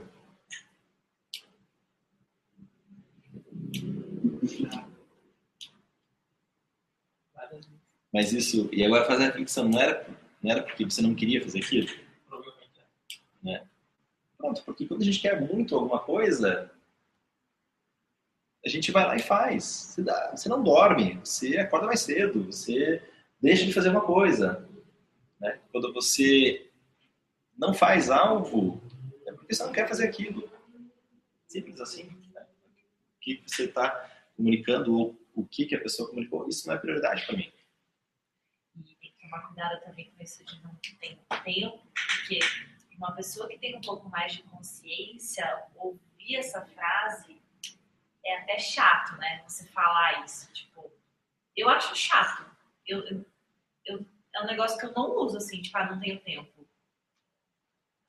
Porque é um negócio bizarro, assim. Você já tem consciência de que a pessoa não tem prioriza. Não. Então fala, ah, eu não posso fazer isso com você porque eu não tenho tempo. Exato. Não é nem comigo, ou seja, a pessoa dando uma desculpa da própria vida dela, sabe? Ah, eu tinha feito, queria feito, fazer isso, mas não fiz porque não deu tempo. E tempo pra mim é igual dinheiro, tipo, ah, não tenho dinheiro. Isso pra mim é outra desculpa que pra mim é que na minha cabeça não existe isso. Tipo, a minha cabeça ela não existe, não tenho tempo ou não tenho dinheiro. Se quiser mesmo, né, traz consegue. Você vai lá e faz. Cara, você vai É. cavar um poço, sabe? Sei lá, fazer qualquer coisa. Passear com o cachorro na rua. Exatamente. Então, não fale que você não tem tempo. Não use essa, essa, essa justificativa. Ah, tô sem tempo para quando alguém, alguém te oferece alguma coisa, né? Aí eu tô sem tempo. Cara, você tem tempo. Só você você não vai alocar para aquilo. Ah, então, realmente não me interessa. Esse, esse assunto não me interessa. É ser sincero, é, é falar a verdade. Eu costumo brincar com meus colegas do trabalho. Mas, se for ficar vendo seriado fim de semana, muitos deles ficam fazendo isso. Uhum. Eu falo assim, pô, eu queria ter tempo pra... Eu queria ter tempo pra ficar fazendo isso, mas eu não tenho. Aham, é isso aí. É isso aí. Ok? Então, estamos trabalhando aqui a questão de mindset. Outro, uma outra pergunta que você pode fazer para você, né? Puxa, mas eu quero fazer as coisas, né? Então, como eu posso arranjar mais tempo para fazer tudo que, aquilo que eu quero? E, e vou responder essa pergunta de como arranjar mais tempo, ou seja, todos nós temos as mesmas 24 horas. Bill Gates tem as mesmas 24 horas, Mark Zuckerberg tem as mesmas 24 horas, o cara que criou o Uber, o Travis, tem as mesmas 24 horas que a gente. O que, que eles fizeram? Eles alocaram o tempo de coisas que, que deram, deram, deram um retorno. Mas todos nós temos o mesmo tempo que todo mundo. De Rose também tem 24 horas, mesmas horas, ele não tem mais tempo que a gente. E ele escreveu na vida dele aí mais de 20 livros. Então, o que acontece? Ele alocou o tempo dele para isso. Então, ele escolheu fazer isso. Né? Então, como arranjar mais tempo? Muito simples. O que você precisa deixar de carregar? Ou seja, o que você vai tirar da sua agenda que vai te gerar mais tempo? Responda aí, escreva para você mesmo.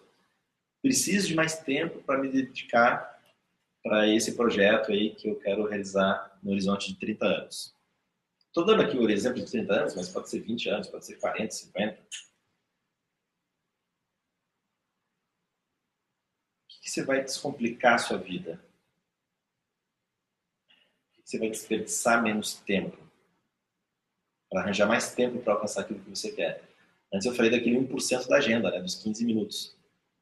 Mas se você deixar de fazer algumas coisas, talvez você tenha meia hora, talvez você tenha uma hora. Cara, eu quero muito, cara, ser um artista plástico. Você consegue meia hora por dia para fazer isso? Uma hora para fazer isso? Não consegue? Ou quero ser um grande escritor, não sei o quê, qualquer coisa que você queira, quero tocar sax, qualquer coisa que você queira fazer. Você arranja tempo para isso. Anotou aí o que você vai deixar de carregar? O que você vai deixar de fazer? Quem tem coragem de compartilhar o seu exemplo pessoal? O que você vai deixar de fazer aí, para ver se até inspira os colegas? O meu é, é em jogo de futebol. O meu tá. De futebol só fica lá 90 minutos no jogo, e mais meia hora para arrumar, depois meia hora depois. Perco muito tempo com o negócio aqui. Não, é, não faz sentido o que eu quero. Então, é uma coisa que eu. E não é um, não é um lazer que é aquilo que seja fundamental. Tem outros lazeres que são mais importantes Uhum. que ir para o. Isso quanto tempo por semana? É Toda semana? Cara, todo mundo tem Toda semana. aqui ou lá. Você vai dar um jeito de, Jogar menos ou de tirar? De, de assistir, não assistir, não assistir jogo, né? Ah, não, ah, não, não é de jogar, é de assistir. De assistir, é, ou ir no estádio, televisão. Aham. Boa. O que mais? Um exemplo aí. Eu me senti também perder menos tempo com coisas pequenas. Mas seja bem, Relevantes. seja específico. Nada. Daí não sei. Ah, por exemplo, gerenciar melhor redes sociais, Uhum. ou do tempo vendo filmes, Uhum. séries. Eles tomam um tempo. Boa. O que mais?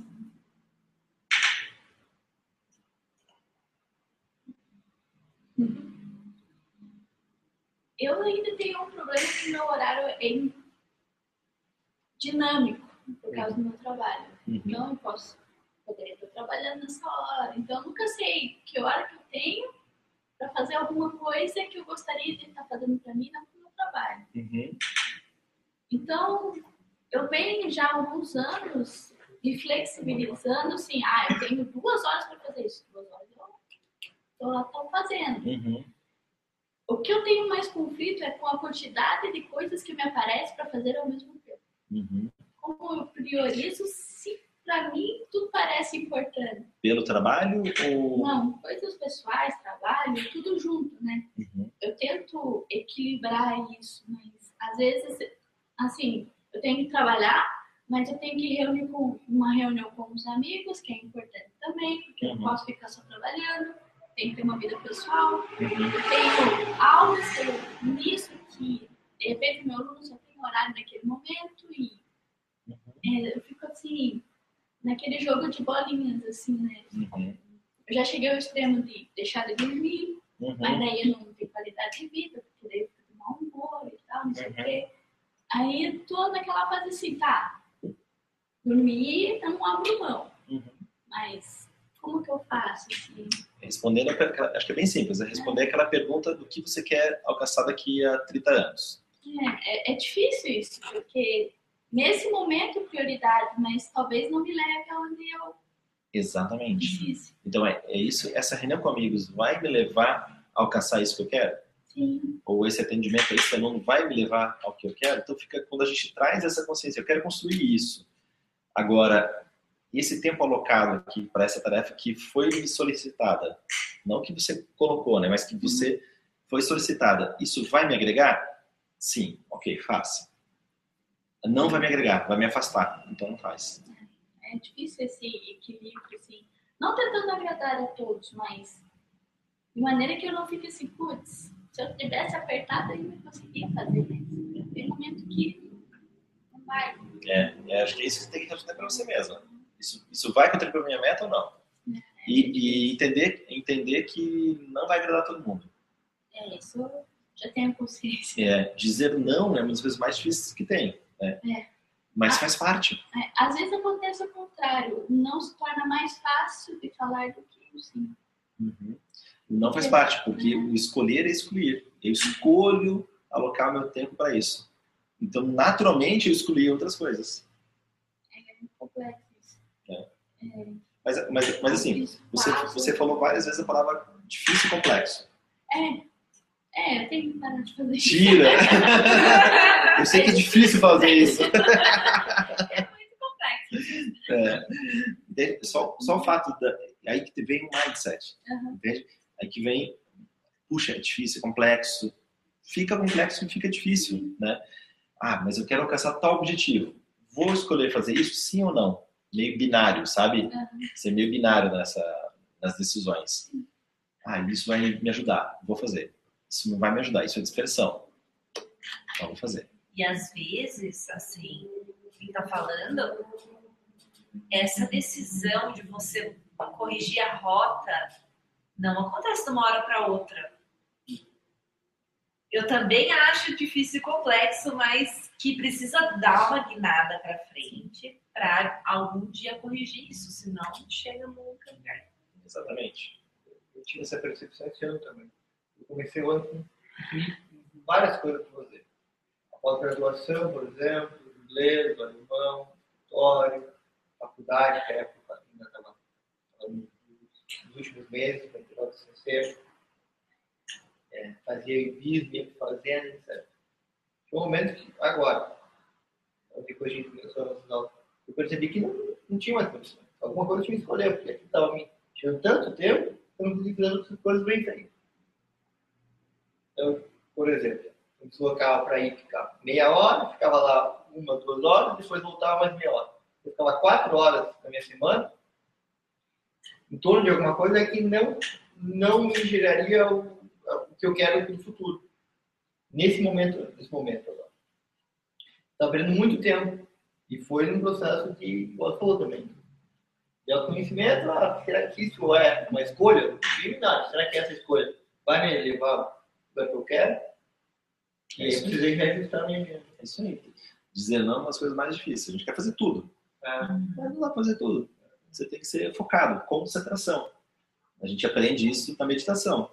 A gente está disperso, com a nossa atenção em vários pontos. O que, que a gente treina? Colocar atenção num ponto só. E é isso com relação à vida também. Ah, é muito legal ser um pianista, ser um jogador de basquete, né, ser um bom médico e falar alemão, japonês, francês e. É muito legal. Cara, mas será que tem tempo para isso tudo? Qual que é a sua prioridade? É ser um esportista, ser um médico ou ser um linguista? Ah, minha, minha prioridade é ser um linguista. Então, cara, você tem que se dedicar para isso, né? Você perde meu foco, né? Exatamente. Você fica gasta muita energia em coisas que não são. Você vai, você vai gastar muita energia, você vai gastar vida em coisa que não vai te levar onde você quer. Eu acho que isso que é o mais difícil, não é nem dizer não para os outros, é dizer não para você mesmo. né? Exatamente. Puxa, isso aqui, é, eu tenho que dizer não para mim com relação a isso aqui. Eu tenho que ficar tranquilo com a minha escolha. né? E isso dá uma liberdade, né? Porque você fica tranquilo com a sua escolha, te dá liberdade, você se sente liberto. Porque você se permitiu essa liberdade. Liberdade não é o outro que, cole, que coloca, é a gente que, que coloca. né? Faz sentido?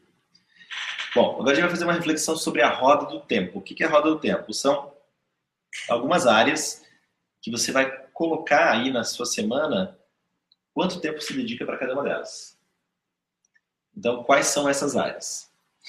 Trabalho, família, desenvolvimento pessoal, ócio criativo, saúde, relacionamentos. Então, na sua semana, a sua semana tem 168 horas. Quantas horas se dedica para cada um deles? Faz uma roda e faz a divisão aí entre eles. Quanto tempo trabalho, quanto tempo a família, desenvolvimento pessoal, ócio criativo, saúde e relacionamentos.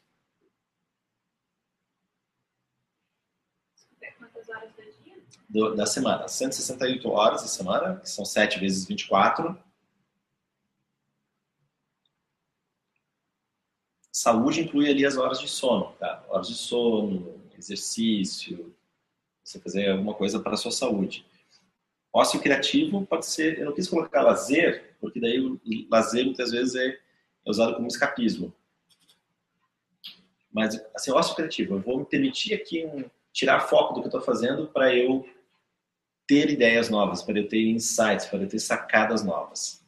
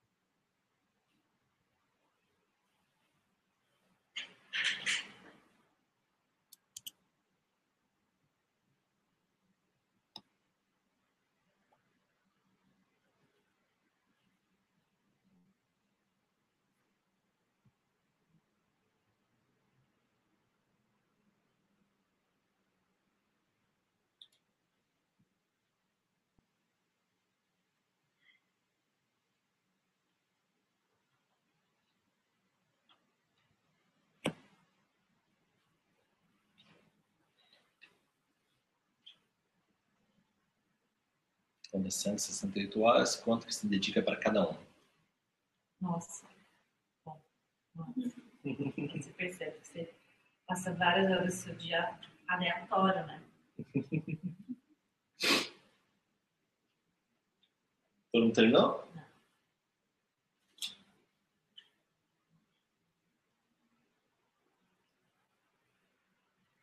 Desenvolvimento pessoal seria algo que eu estude, que eu faço por mim mesmo. Exatamente. aham. Tipo, a minha prática seria desenvolvimento pessoal. Pode ser? aham. Pode estar entre saúde ou desenvolvimento pessoal. É, saúde. Desenvolvimento, daí você escolhe. Mas desenvolvimento, desenvolvimento pessoal pode ser estudo, pode ser leitura. Tá. Também, né? Quanto tempo você dedica para isso na semana?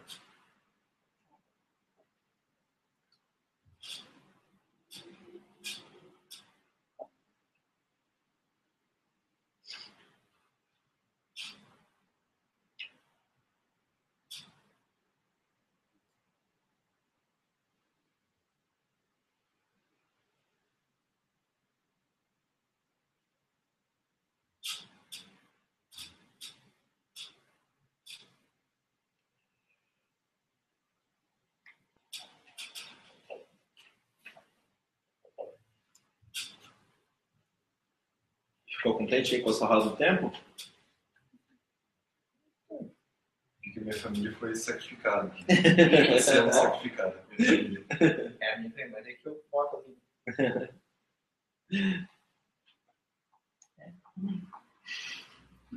Não é melhor que meu, meu ócio criativo. Pela família, sua família está sacrificando. É, pelo momento, né? É diferente, né? A proporção. Muito bem. Agora você vai responder para você o que, que mais importa para você. O que, que, que mais importa?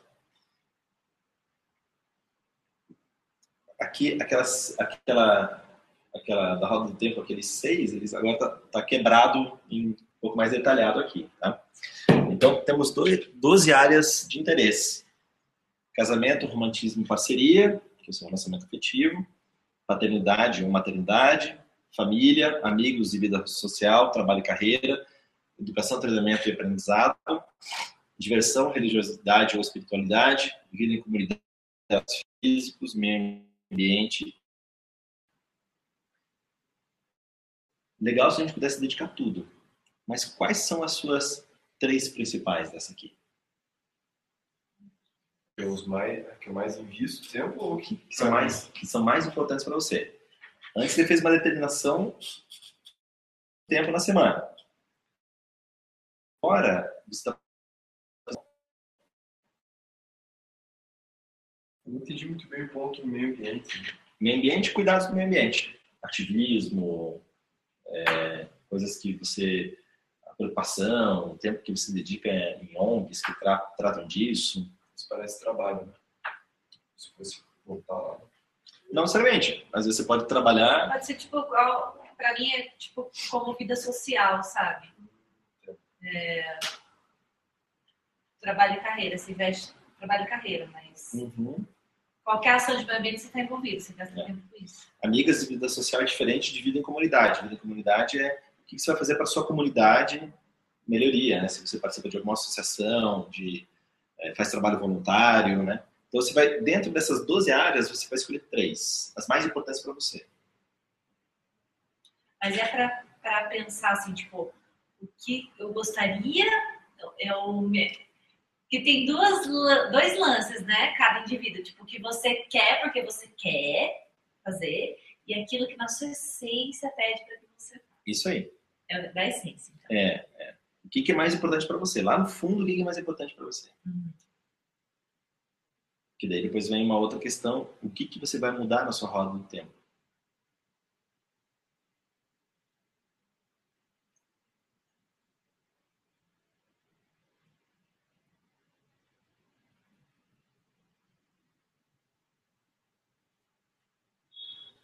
Todo mundo escolheu as três?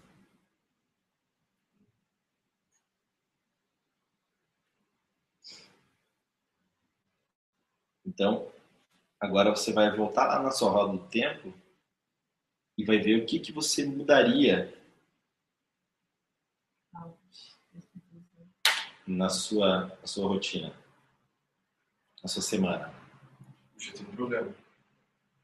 Porque assim, a coisa mais importante é o que eu menos estou dando atenção, que seria a família. Uhum. Coisa que eu, por essência, considero mais importante, Aham. mas na prática que é o que eu menos. Não que eu menos me importe, mas que eu menos dedique tempo. Né? Ok. Então, o que, é claro, assim, provavelmente o que mais aparece aí na sua roda do tempo é o trabalho, né? Trabalho. Trabalho.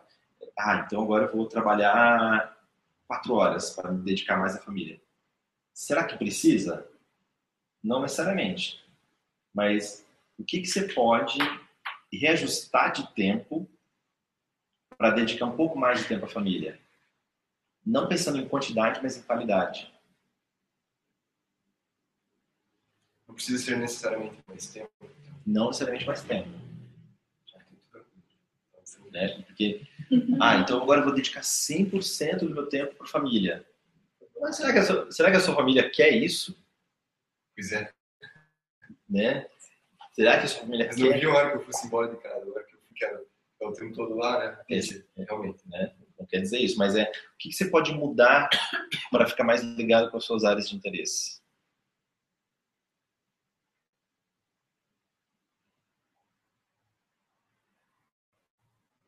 Pequena mudança na roda do tempo que vai te dar mais felicidade, mais satisfação.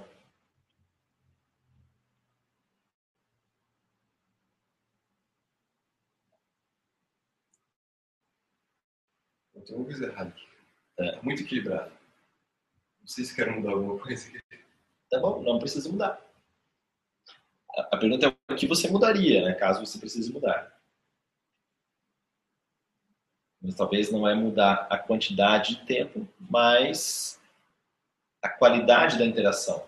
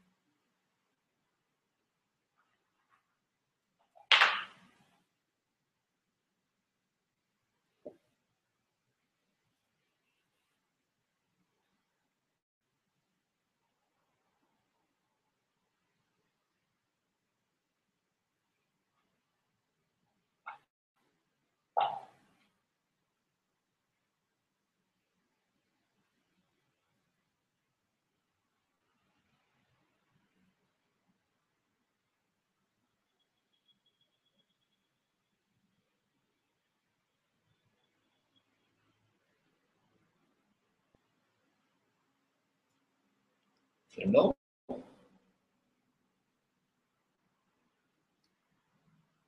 Conseguiu refletir aí um pouco nessa questão de mindset?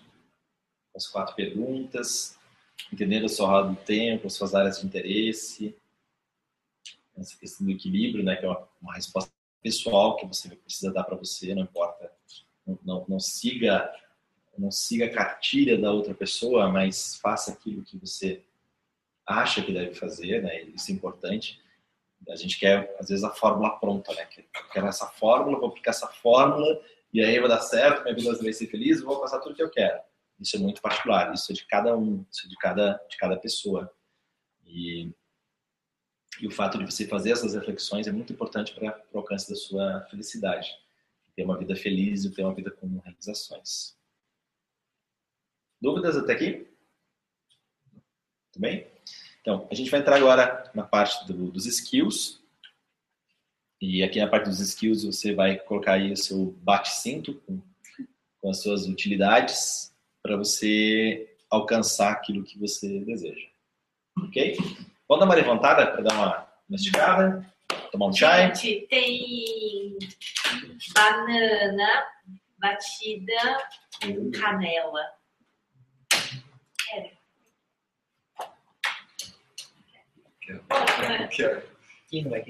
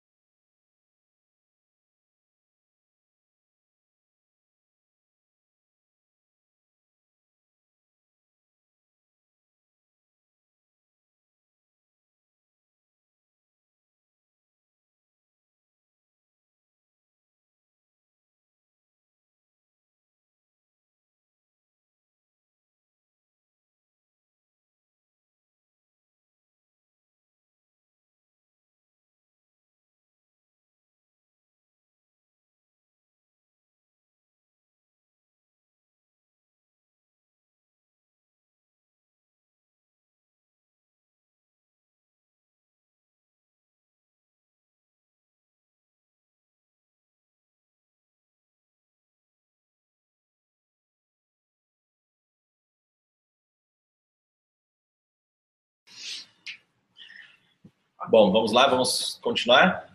Agora vamos falar sobre os skills e aquelas ferramentas que você pode ter na, no seu cinto de utilidades, no seu bate-cinto, para alcançar suas metas e alcançar seus objetivos.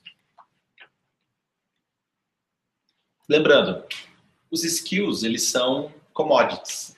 O que é uma commodity? É algum recurso, alguma, é, algum ponto que ele é, digamos, é comum, né? ele é comum a, a todos.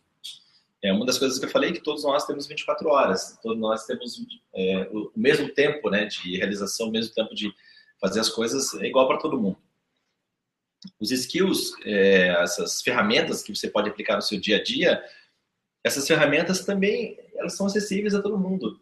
E hoje você pode aprender qualquer coisa quando você digita alguma pergunta no YouTube ou no Google, é, como fazer tal coisa, como gerenciar o tempo, como qual, quais ferramentas eu posso usar para gerenciar o tempo. Então, essas informações estão todas por aí. É só você ir atrás. E aí você vai achar aquelas que você que você precisa, é, que você pode aplicar para alcançar os seus objetivos.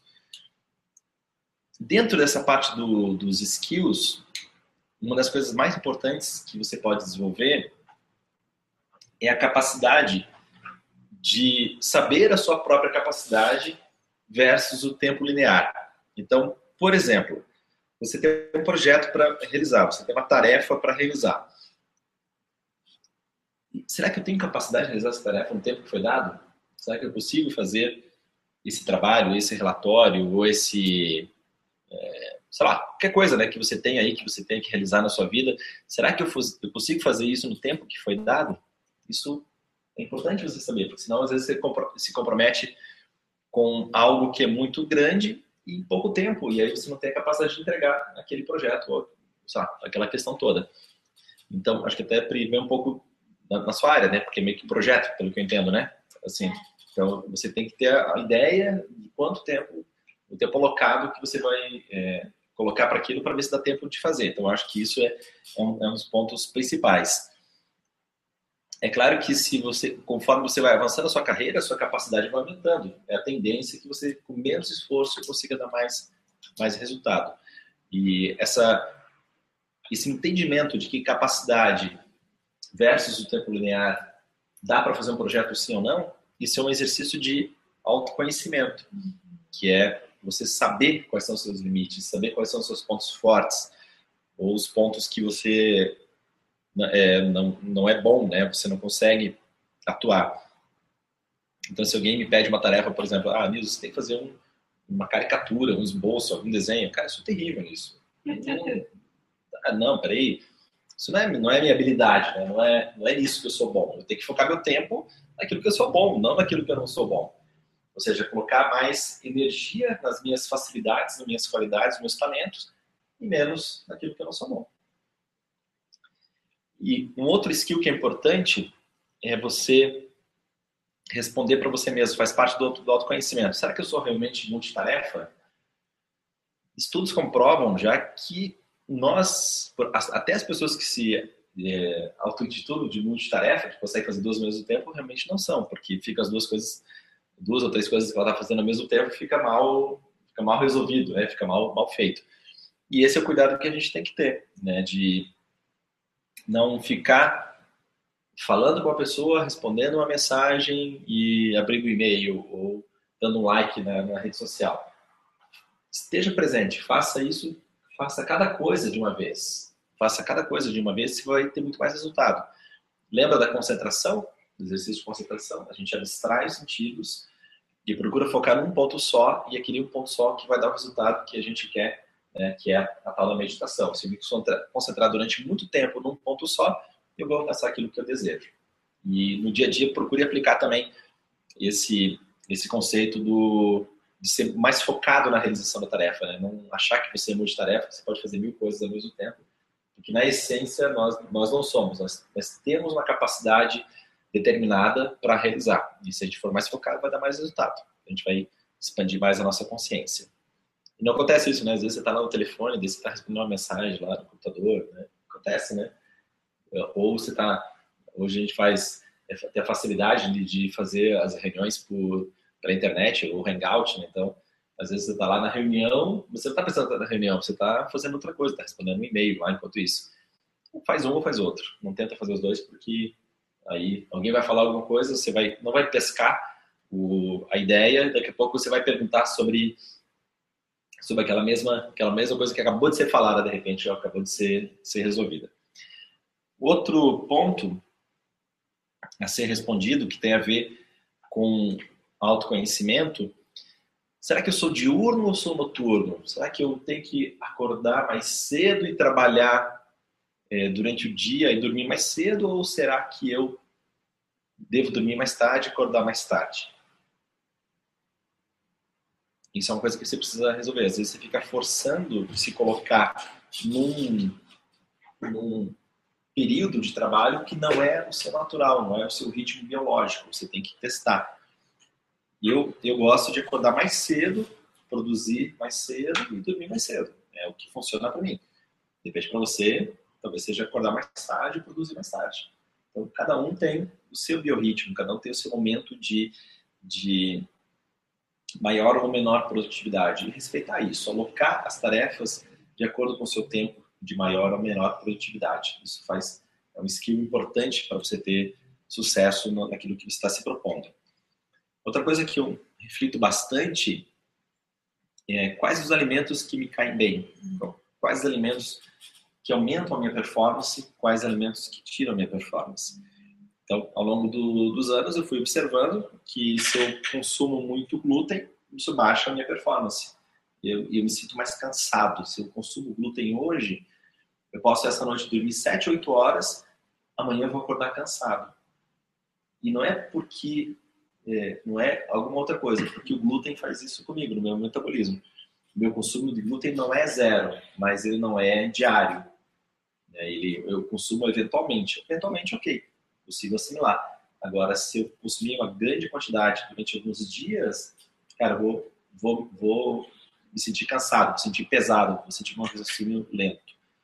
Outra coisa que eu também tomo cuidado, que é praticamente zero na minha alimentação é a quantidade de açúcar.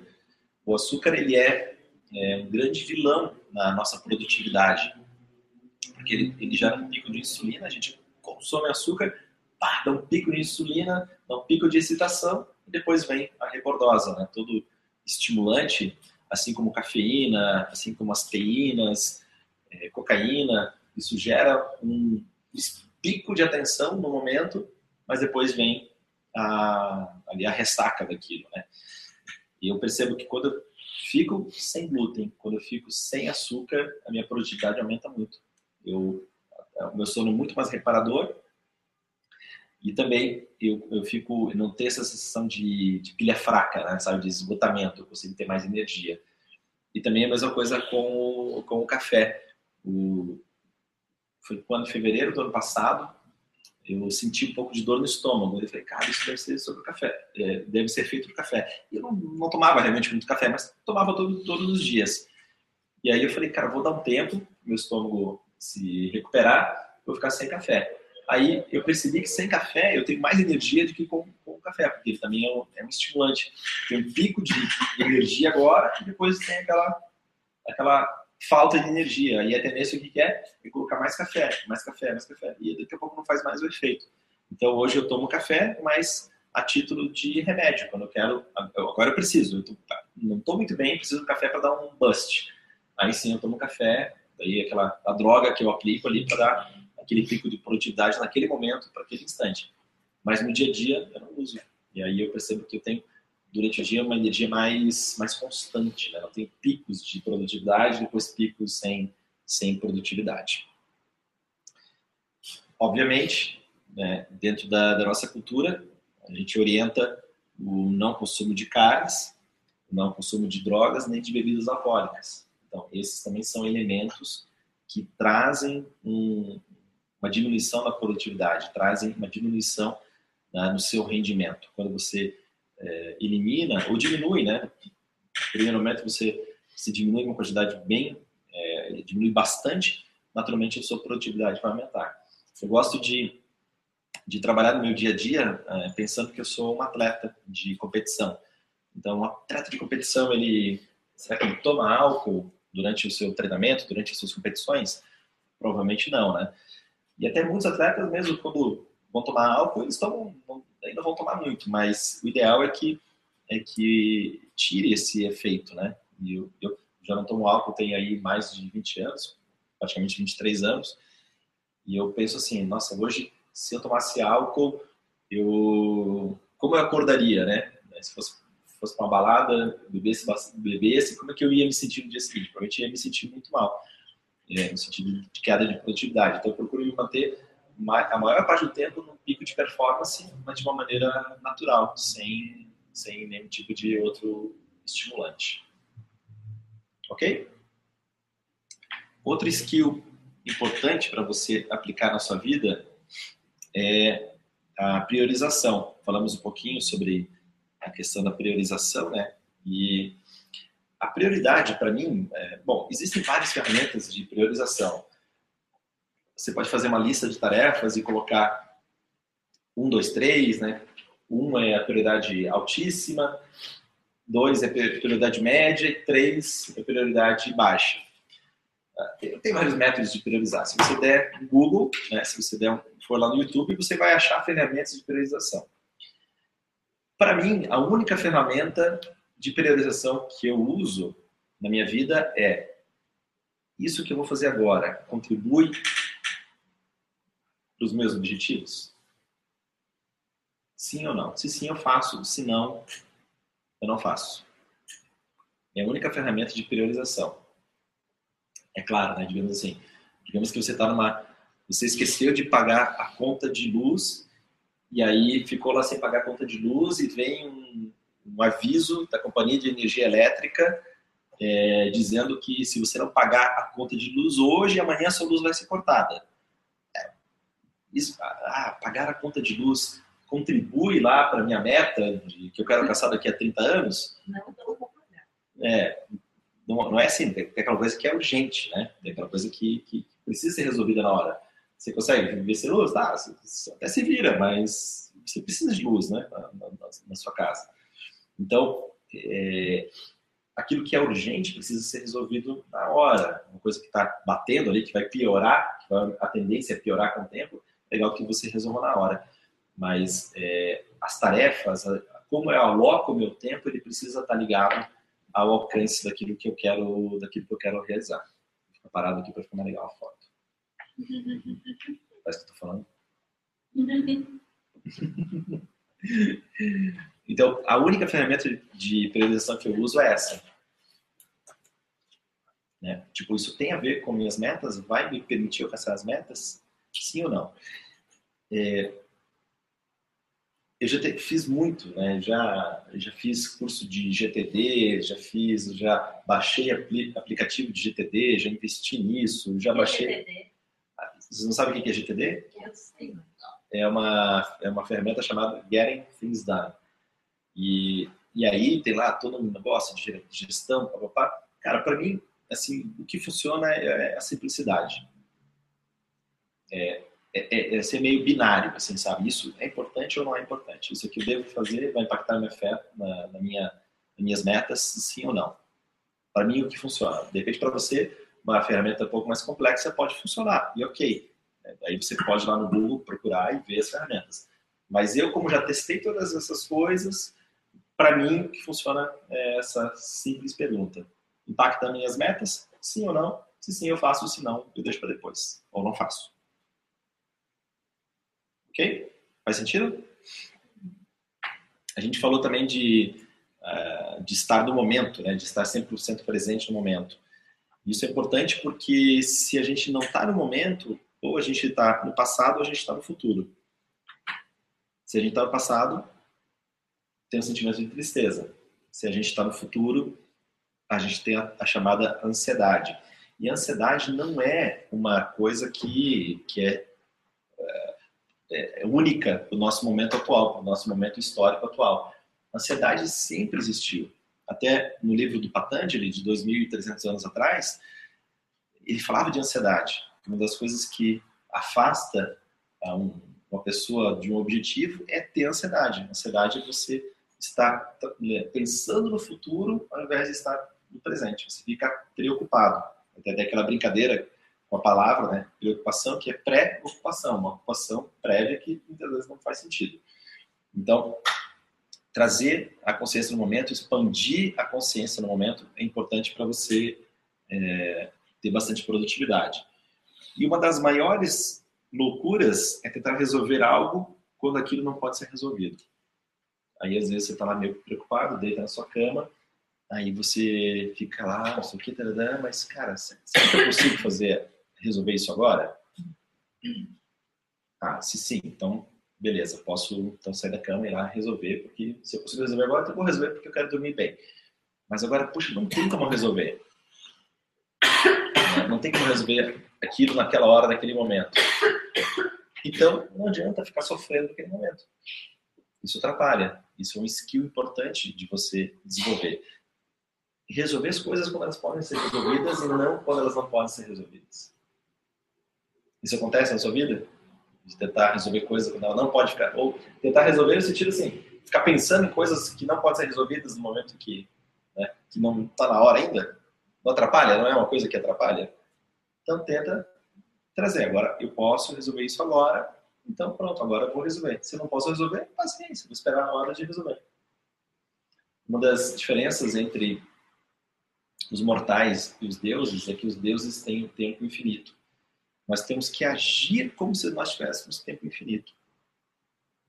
Né? Nós temos que ter a paciência de como se a gente tivesse um tempo infinito, mas agir com velocidade no momento atual, no momento presente. No micro, eu sou rápido, mas eu tenho paciência para alcançar aquelas metas no longo prazo. E um dos slides que, eu, quando eu estava montando essa apresentação durante essa semana, um dos slides que eu mais gostei foi esse aqui. Eita. Tá enxergando bem esse slide? Sem óculos. Cara, achei sensacional esse slide. Só eu? Só eu, só eu achei legal? Obrigado, Pri. Você também achou legal. É, 90%, 99% do tempo estamos prestando atenção em coisas que não importam. Que tem a ver com aquele negócio ali de resolver algo quando você não pode resolver, que tem a ver em prestar atenção, colocar atenção em algo que, que não vai te ajudar a alcançar aquilo que você quer. Então agora abriu a nova temporada do Game of Thrones, não sei o que, e fica aquela discussão, e eu entro em grupos de debate, e posto no Twitter, e posto não sei o que, Ok, você pode ter lazer, mas cara, vai te ajudar se se dedicar a vida toda e, e eu tentei ver Game Game of Thrones. Cara, mas você não entende nada. Cara, cara, você tem que fazer um esforço muito grande para entender aquilo. Né? Ok, beleza, né? se você gosta, mas cara, eu não vou ficar tentando entender o que está acontecendo. Cara, que é, é mil pessoas que, que, tem lá e uma história super complexa, né? Eu, do meu ponto de vista, assim, é uma coisa que, que é uma complexidade que faz com que você até ache legal. Mas, cara, na essência, não sei, pra mim não funciona. Né? Não sei se eu vi alguém que gosta de Game of Thrones, mas sei lá. mas, tipo, pra mim, é uma história que não cola pra mim, né? Então, eu falei, cara, eu não vou dedicar tempo vendo isso aqui, porque vou dedicar muito tempo a tentar, tentar entender o que quer dizer essa história toda aqui. Ok. Né? Então, é, usar essa questão do foco, da concentração é, de 99% do tempo é, tirar, né, diminuir essas expressões em coisas que não importam. Será que eu preciso ficar correndo a timeline do Instagram? Será que eu preciso ficar correndo a timeline do Facebook? Será que eu preciso responder esse e-mail? Será que eu preciso ver essa mensagem desse grupo do WhatsApp que eu faço parte? Que quando eu clico na foto lá aparece o negão da piroca ou a menina gemendo? Será que eu preciso fazer isso? Será que eu preciso ficar, né, fazendo essas essas coisas? Faz sentido essa reflexão para você? Isso é um skill, né? É excluir as coisas, tirar do caminho as coisas que não importam para você ter bastante, bastante produtividade.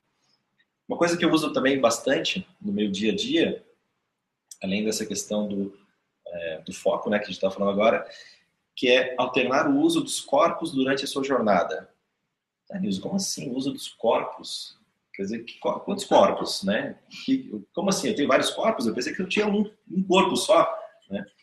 Então, deixa eu me explicar um pouquinho melhor aqui como, como que é alternar o uso dos corpos durante a sua jornada, durante o seu dia.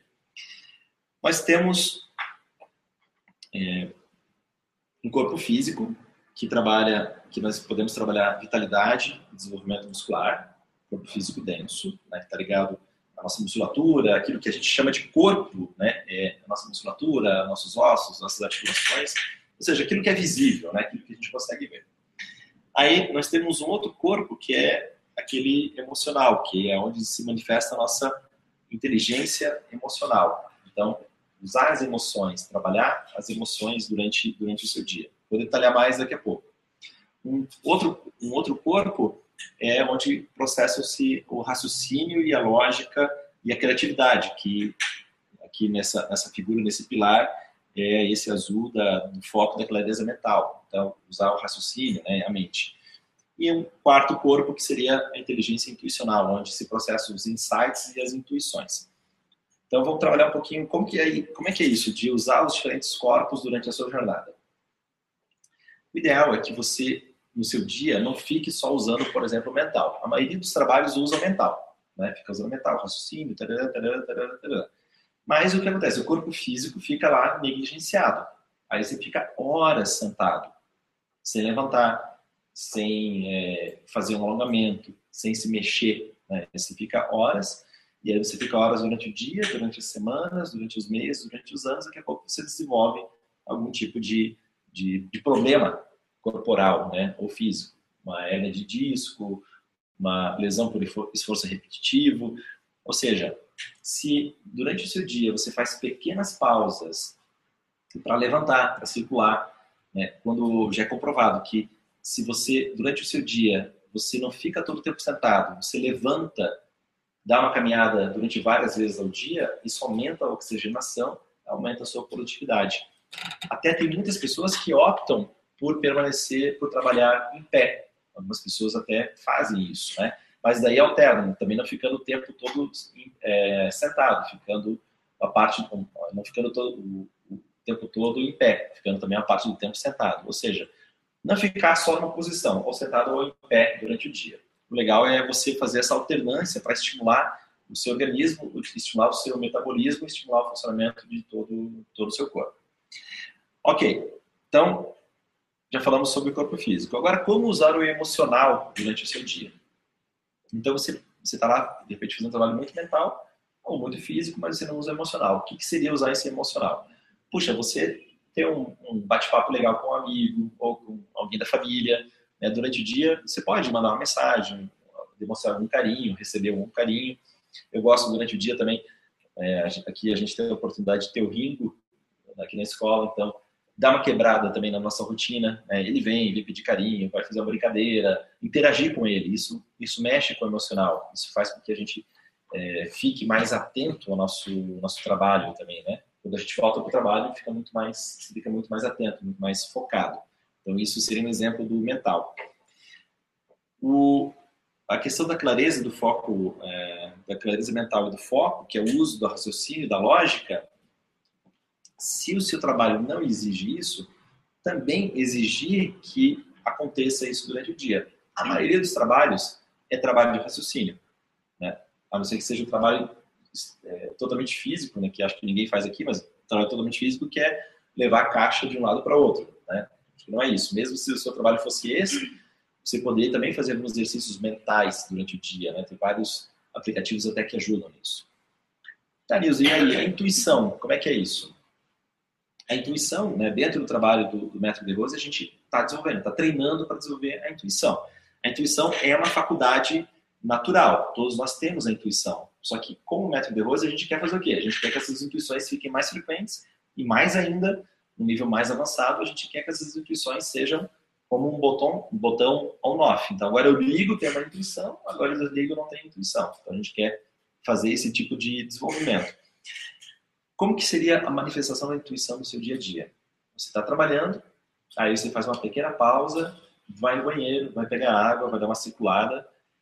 Nesse momento em que você tira o foco do raciocínio ou da, da questão que você está resolvendo, quando você tira o foco, naturalmente vem um insight, naturalmente vem uma, uma, uma intuição.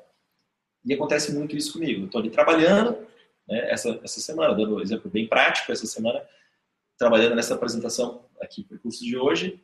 Quando eu saía, ia fazer alguma outra coisa, vinha uma ideia. Nossa, olha, eu vou colocar tal informação, vou fazer isso, vou fazer aquilo. O que acontece? Vinha um insight pelo fato de eu ter tirado a minha atenção daquele ponto único e ter ido fazer outra coisa. Geralmente acontece quando eu vou no banheiro, vou escovar os dentes, vou, vou fazer xixi, alguma coisa, vem, vem uma sacada. E aí é uma sabe, muitas vezes eu estou ali trabalhando, eu saio, aí, olha, tive uma ideia, né? Se a gente fizesse assim, assim, assim, assim assado. Ou seja, a todo momento a gente está produzindo isso, mas só que se você provoca esse momento de ócio, esses minutinhos de ócio criativo durante o seu dia, as sacadas vêm de uma maneira muito mais intensa e muito mais frequente. Legal? Ficou claro essa diferença de usar os corpos durante o dia? E como profissional do método de Rose, como, é, como a gente trabalha né, nessa área, a gente tem essa. É muito legal porque o nosso trabalho é assim: uma hora você está lá fazendo uma coisa de raciocínio, aí outra hora você sai dali da sua cadeira e vai dar uma aula. Então você já estava com uma roupa, você vai lá coloca outra roupa para dar aula. Aí você já mexe o seu corpo físico, já é, trabalha a sua habilidade de se comunicar, tanto no nível racional quanto no nível emocional. Ou seja, é uma profissão que permite que você, você tenha durante o seu dia momentos para exercitar cada um dos corpos, inclusive a intuição. Então agora você está aqui, estou dando uma aula é, aqui para os alunos. Vai, no final, tu vai ter um exercício de meditação. Pronto, vou fazer o exercício junto. Então, você está se proporcionando aquele momento de afiar o seu machado da intuição. Então, é, é, eu acho essa profissão grandiosa porque ela permite o desenvolvimento de todas essas áreas aqui, além de influenciar outras pessoas a também é, trabalharem e desenvolver essas, essas outras áreas. Legal? Fica a dica aí, então. E, e hoje em dia, nós temos várias, várias facilidades, né, tanto com apps quanto com equipamentos que podem ajudar nesse desenvolvimento. Eu gosto muito do, dos, dos, relógios, né? os relógios eles estão assumindo uma função de saúde muito legal. Né? Até então, o relógio ele era usado para ver as horas, basicamente, mas agora a gente tem um relógio que é mais fácil de ver as horas, que é o celular. Então, os relógios eles acabaram usando eles estão assumindo funções que nos ajudam a trabalhar até a questão da atividade do, do nosso corpo. No caso do Apple Watch, ele tem esse, esses, esses círculos aqui, que ele fa, eles fazem eh, três medidas. O círculo mais interno, o azulzinho, ele mede a quantidade de vezes que você ficou em pé durante o dia. Então é muito bacana. Se, você, se eu fico muito tempo sentado, o relógio fala, ó, oh, está na hora de ficar em pé. Se eu fico em pé, né, esse fato de levantar, é, faz com que ati, é, levantar ativa a circulação sanguínea e ativa o funcionamento do, de todo o corpo. Então, é, é, o relógio te avisa mesmo, ó, tá na hora de ficar em pé, está muito tempo sentado. Depois, o círculo ver, é, verde, ele faz uma, uma referência ao número de minutos que você se exercita durante o dia. Então, ele calcula a caminhada, ele calcula, né, olha, você está muito... Se, se você, naquele período do dia, você se movimentou pouco, e fala, ó, dedica um tempo aí para fazer uma caminhada, fazer alguma coisa para você se mexer. É, isso vai te fazer melhor. E o círculo de, de fora ele faz uma estimativa do consumo calórico de acordo com as suas, as suas atividades. Além disso, também ele mede os batimentos cardíacos durante o dia, para ver como é que está, né, os momentos de mais tensão, de menos tensão. E ele, ele te estimula né, a saída, a quebrar a sua rotina. Eu uso o Apple Watch, mas tem hoje vários, vários, vários relógios né, que, que, fazem isso. Eles assumem essa, esse auxílio, é, é, essa forma de auxiliar a sua produtividade. Beleza? Alguém usa? Não, ninguém está usando ainda? Não, mas assim, eu já pensei em começar a, a usar, a dar um passo nessa direção. É, legal. Eu tenho, eu tenho é legal, né? Porque ele, é um, ele, ele te ajuda. É, é essencial isso? Não, mas te ajuda, né? Te ajuda a você ter, a ter mais uma ferramenta para te estimular, é, a, a, a inspirar a disciplina. Vamos lá. Uma outra ideia aqui é que o tempo é linear e absoluto, mas sua percepção pode ser distorcida. Isso aqui é um resgate do que eu falei antes, né? que se você está 100% presente naquilo que está realizando, você distorce a visão do tempo e acaba ele ficando de uma maneira muito mais produtiva, quando você está consciente. O, o grande skill a ser desenvolvido é o skill da concentração. Se você tem concentração, você produz, produz mais com menos tempo. E como praticante do método Rose, você está treinando a sua concentração. Treinando a sua concentração, você vai é, dilatar a percepção do tempo. Vai, ficar, vai produzir muito mais. Outro skill importante. Sempre comece o dia sabendo exatamente o que você irá fazer. Então, o que, que eu gosto de fazer? Eu, durante todo o dia, pode ser de manhã, ou pode ser no dia anterior, fazer uma lista, uma pequena lista de duas ou três coisas que têm que ser resolvidas no dia seguinte. Hoje tem que resolver isso, tem que resolver isso tem que resolver isso. E essas três, essas três coisas que precisam ser resolvidas, elas têm que estar ligadas às suas metas. Não é resolver assim, pagar a conta de luz, que senão, se não é, pagar a conta de luz, minha luz vai ser cortada. Desculpa. Então não é, não é coisa assim, pagar o condomínio, pagar a luz, não é isso. São duas ou três coisas que vão impactar no alcance das suas metas. E o legal é começar o dia já resolvendo essas coisas. Você vai ter uma sensação de produtividade que é muito maior.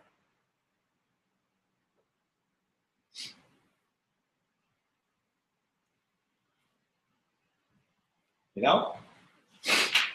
Vamos lá, outro skill que eu uso no meu dia a dia. Para organizar as coisas que eu preciso resolver e para organizar minha agenda, eu uso só duas ferramentas. A primeira é que é o, é o To-Do List, né? no caso da, da Apple, é o aplicativo chamado Reminders, que já vem no, no próprio telefone. E aqui no, no Reminders você pode colocar, você pode criar várias listas e você pode dividir essas listas por é, projetos, por coisas que você tem que fazer. Você pode até criar uma lista lá, é, supermercado. Então, você sempre está no mercado, você olha aquela lista lá, o que você tem que comprar. É, outra lista, é, reformas da casa. Posso colocar lista de coisas que eu tenho que comprar para fazer a reforma que eu quero fazer na minha casa. Você pode colocar ali uma lista, é, quero comprar um imóvel daqui a um ano. Então, você vai colocando as tarefas que você pode fazer é, no seu dia a dia para comprar aquele imóvel daqui a um ano. E assim vai. É, aqui na, na escola a gente tem, tem muita coisa que, que tem que fazer que é repetitiva, então eu não posso esquecer que todo até o final do mês eu tenho que emitir as notas fiscais do, é, do mês. Então tem lá um reminder que me alerta né, lá no, no dia 25 que eu tenho que lembrar de emitir as notas fiscais, não posso esquecer uma, uma coisa, um, um exemplo bobo, né? Eu gosto de mudar, nós temos esses banners que tem, que tem aqui na escola, é, eu, a cada, e todo dia 28, o reminder me avisa que eu tenho que trocar os banners de lugar. Então, eu não fico pensando nisso. Aí eu acordo dia 28, ah, dia de trocar os banners. Então, eu não fico ocupando o meu HD com essa informação, né? Eu uso um bloco de notas, quer dizer, aqui os reminders, tudo, tudo, e pronto. Daí, no dia 28, eu vou lá e, e mudo não fico me estressando com isso. Né? Então, coisas assim do, do, do dia a dia, uh, você pode colocar, automatiza essas coisas, não, fica, não precisa ficar se lembrando daquilo. Alguém já usa esse, essas listas de tudo? Funciona bem? É simples. Assim, eu já falei para você, eu já usei mil aplicativos, sites, não sei o que. Cara, para mim que funciona é o mais simples. Me torna muito mais produtivo. E o outro aplicativo que eu uso é a agenda. Agenda pode ser agenda do seu computador, pode ser agenda do, do Google. Cara, você vai escolher a sua agenda.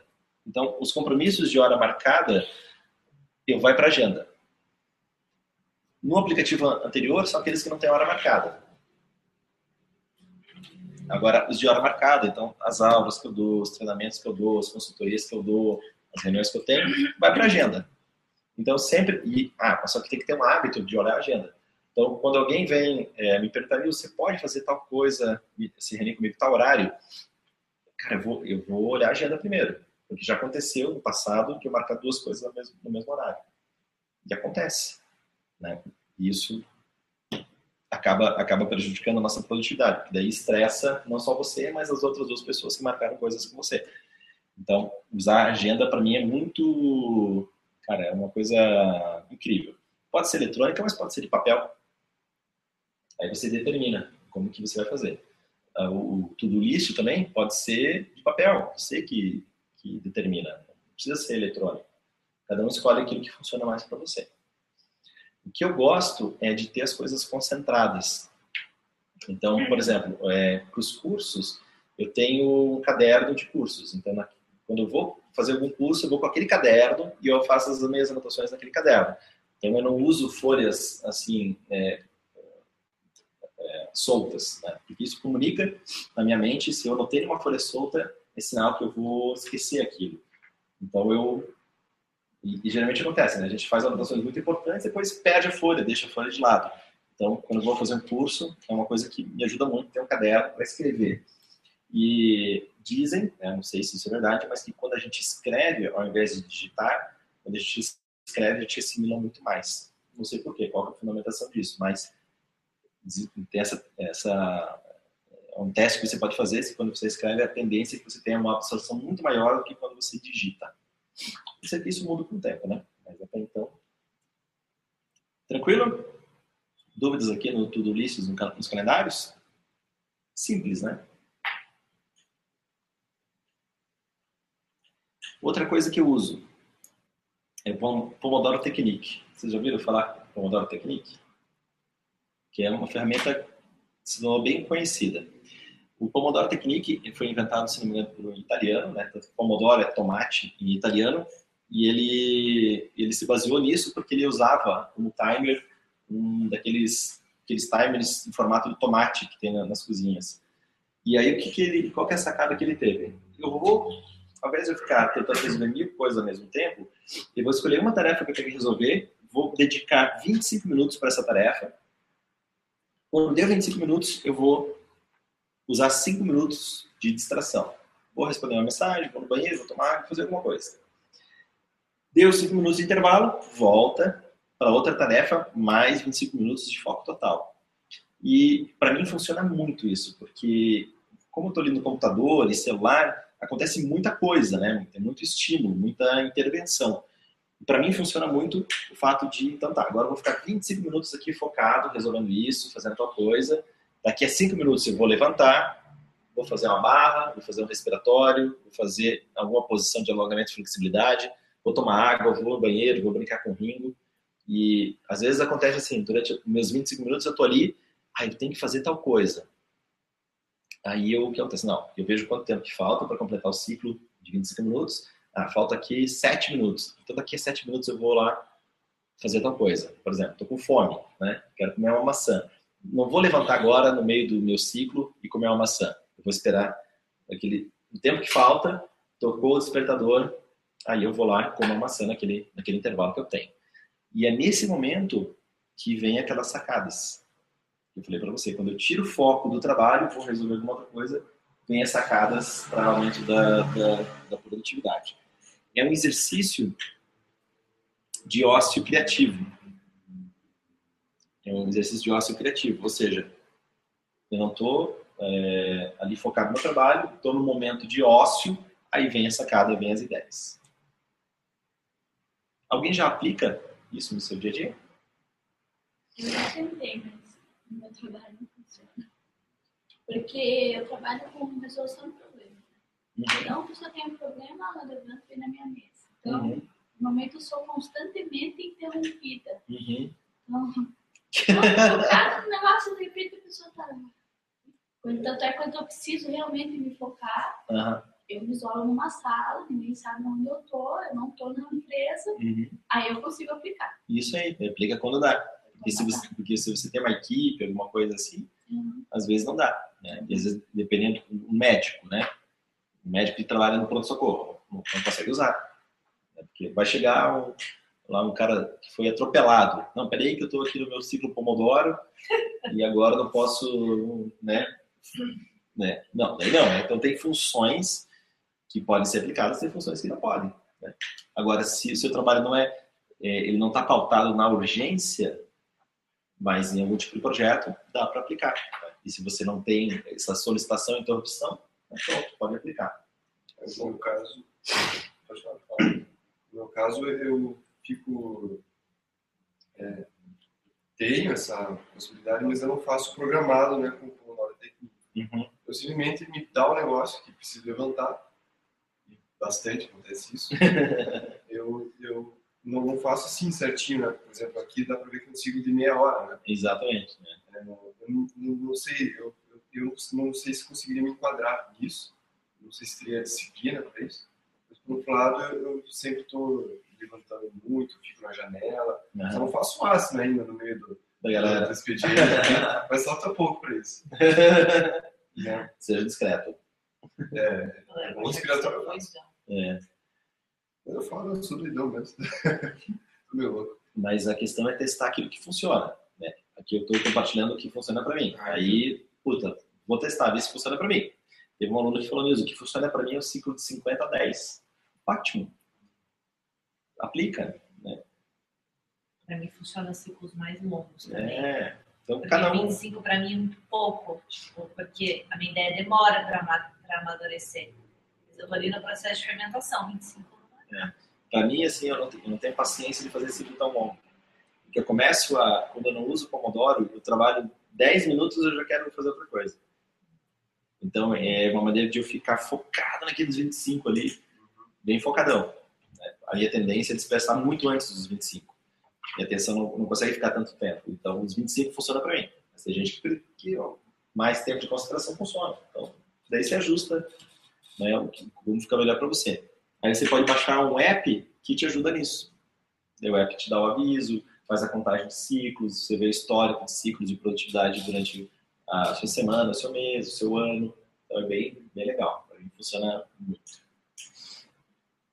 Dúvidas até aqui? Como ter disciplina para tudo isso? Como ter disciplina? Boa pergunta. É, é uma coisa muito louca essa coisa de disciplina, né? É, no, no, no, Life Planning, no curso, né, que é um curso maior que esse aqui, que aí a gente aborda é, fazendo planejamento de vida, assim, propósito, visando cinco anos, né? A gente determina assim, quais são os vilões, é, que você tem que superar os seus vilões pessoais que você tem que derrotar para alcançar o que você quer, qual a sua identidade secreta, é, quais são os seus carregadores de energia, aquilo que vai te dar mais energia para realizar. É, a gente, uma das coisas que eu falo é a questão da disciplina. E a disciplina é chamada de a vantagem desleal. E por que vantagem desleal? Deixa eu explicar isso. Porque todo mundo sabe que se for disciplinado, vai dar resultado não é novidade para ninguém aqui, né? Ah, se eu for disciplinado, se eu fizer todo dia isso aqui, cara, isso vai dar resultado. Só que quantas pessoas são realmente disciplinadas e focadas? A maioria não é, né? E por que isso? Porque a nossa mente quer novidade, a nossa mente quer o aplicativo novo, a nossa mente quer um seriado novo, a nossa mente quer responder a mensagem que acabou de chegar no WhatsApp. Ou seja, é, é muito mais fácil, muito mais confortável no ser disciplinado. E eu considero, eu comparo, Marcelo, a disciplina com a alimentação. Alimentação, o que, que a gente faz? A gente é, submete a nossa saúde ao nosso paladar. O que, que eu quero dizer com isso? Então, eu sei que se eu comer é, cheetos, não vai me dar muita saúde. Mas é gostoso, porque é salgado, é crocante. Né? Então, o meu paladar está submetendo, está deixando em segundo plano a minha saúde. Eu sei que se eu comer, ao invés de cheetos, eu pegar um, rodelas de cenoura, eu sei que isso vai ser mais saudável para mim. Mas o cheetos é mais legal. Estou falando do cheetos aqui como apenas um exemplo, né? mas pode ser qualquer outra coisa. Batata frita. Batata frita, o que for. Ou seja, a gente a gente deixa a nossa saúde em segundo plano, a gente coloca em detrimento a nossa saúde para é, satisfazer o nosso paladar. Então, eu falei do açúcar, né, que eu consumo quase nada de açúcar. Se eu, se eu for lá e comer um, a sobremesa agora, cara, vai ser um prazer momentâneo, mas eu, vou, eu vou, não vou me sentir tão produtivo depois. É, eu não vou me sentir é, tão produtivo depois. E a mesma coisa com a, tal disciplina. A gente procrastina, a gente deixa para depois, para é, num prazer momentâneo, né, de não resolver aquela questão, um prazer momentâneo, deixar para depois, só que isso nos mata ao longo prazo. Então, é, é assim como alimentação, uma questão de escolha. Eu posso me alimentar bem ou mal. E a disciplina é, eu posso também ser disciplinado para alcançar mais rápido aquilo, aquilo que eu quero, ou eu posso ser indisciplinado e demorar mais para alcançar. Que é o exemplo da cigarra e da, da formiga, né? Então, a cigarra ficava lá cantando, não sei o quê, não ficava pensando muito nas coisas, e a formiga ficava trabalhando, trabalhando, trabalhando. Quando chegava o inverno, a formiga estava preparada para o inverno e a cigarra não. Lembra dessa historinha, né? Então, é uma questão, para mim, Marcelo, é uma questão de decisão. Uma questão de comprometimento com você mesmo, né? Quando eu falo com você, é comigo, né? Então, vou ser disciplinado, vou fazer isso aqui todos os dias com disciplina, sem falta. Ok, isso vai me auxiliar no, no processo. Vou fazer sem disciplina, vou fazer de maneira eventual, não vai me dar resultado. É, disciplina tem a ver com totalmente com alcance de metas. E o que eu vejo na minha vida é uma questão de decisão. Eu não concordo muito com essa afirmação de que quando a gente quer um novo hábito, a gente tem que fazer aquilo por 21 dias. Eu, eu, eu acho que esse um novo hábito ele se instala em muito mais tempo do que 20 dias, do que 21 dias. Demora. Né? Às vezes eu fiquei fazendo uma determinada coisa durante 30 anos da minha vida. Como é que em 20 dias eu vou mudar aquilo? Às vezes demora, demora mesmo. Demora mesmo para mudar. Ao mesmo tempo, é uma questão de decisão. Hoje eu não vou mais comer doce. Hoje eu vou ser disciplinado em tal coisa. É simples, mas não é fácil. É simples. Vou ser mais disciplinado. Agora, é fácil? Não, porque vão aparecer os, os, os estímulos né, para nossa quebra de disciplina. Quer trabalhar um pouco mais essa questão de disciplina? Quer fazer mais alguma dúvida, um pouco mais, mais profunda? Sendo específico né, para a questão do Pomodoro Technique, uhum. é, é um, tem que ser bem disciplinado, né? Não é, é simples né, você ter essa, essa rotina, né? Talvez, uhum. talvez o que falte, no meu caso, né? É, é você, eu, eu, eu, realmente eu reduzir uhum. não ficar indo por instinto, ah, agora está na hora, porque o meu corpo está pedindo. Esperar o corpo pedir, né? Uhum. Então, talvez eu, eu precise só ter essa disciplina de, de, de, colocar isso no tempo. É. Mas por aí mesmo. Acho que é por aí. É meio que. Eu gosto de fazer testes, né? Então, esse negócio do açúcar eu descobri porque eu fui fazer um teste. Ah, vou ficar um tempo sem açúcar para ver como é que é. A mesma coisa do, do glúten. Vou ficar um tempo sem glúten para ver como é que é. Ah, vou ficar um tempo sem né, tal coisa. Pronto. Aí você vê, ah, funcionou, deu resultado. Mantém. Não deu resultado muda, faz outra coisa. E acho que com todas essas ideias que estou passando aqui para você, é, testa, veja se funciona. Não, não, não, não me caberia a responsabilidade de impor um estilo para você. Você está pegando informações aqui e aí você vai fazer o que você quer. Né? Por exemplo, com relação à carga de trabalho. É, eu começo a trabalhar quando, quando eu abro os olhos e basicamente eu termino de trabalhar quando, quando eu fecho os olhos para dormir. Basicamente minha rotina é essa. Não recomendo isso, né, para você, mas você tem que escolher o que funciona para você. Então, hoje de manhã, hoje de manhã eu acordei, aí tinha acordei às 7 horas, aí tinha uma aula das das 8 às 9. Aí a aluna não pôde vir, teve um imprevisto, ela não pôde vir, ela faz aula particular comigo. Aí o que, que eu fiz? Aí eu estou fazendo um trabalho no Instagram. Então eu falei, ah, então beleza, vou ocupar essa hora aqui para fazer o trabalho no Instagram que eu estou fazendo. Beleza, tomei meu café. Aí fui para a CBN para dar entrevista, para participar lá do CBN Debate.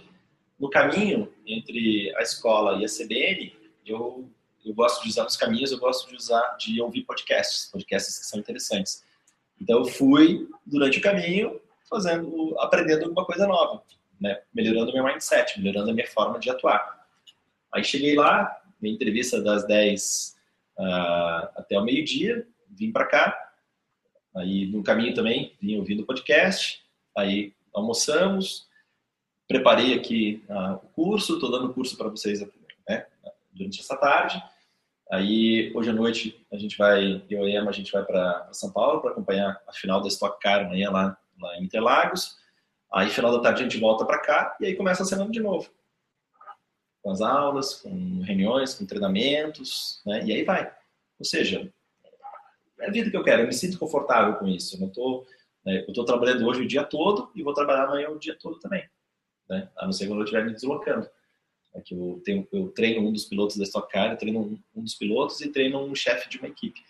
Então eu vou lá, vou acompanhar eles, né? Vou ensinar a aplicar na prática as, técnicas e conceitos do método Berroso. Então é trabalho, mas como é uma coisa que eu gosto, como eu tenho paixão por isso, então não sinto que eu vou trabalhar. Não estou assim, ah, nossa, hoje eu vou viajar, não sei o quê, amanhã eu vou trabalhar o dia todo, depois tenho que voltar ainda, e daí já é segunda não descansei. Eu não estou com essa necessidade né, de descansar. Por quê? Porque eu estou fazendo o que eu gosto, eu não quero fugir do meu trabalho. Eu quero, eu quero trabalhar mais, né, porque eu gosto do que eu faço.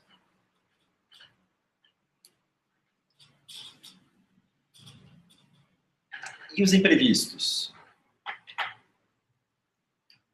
Como lidar com os imprevistos?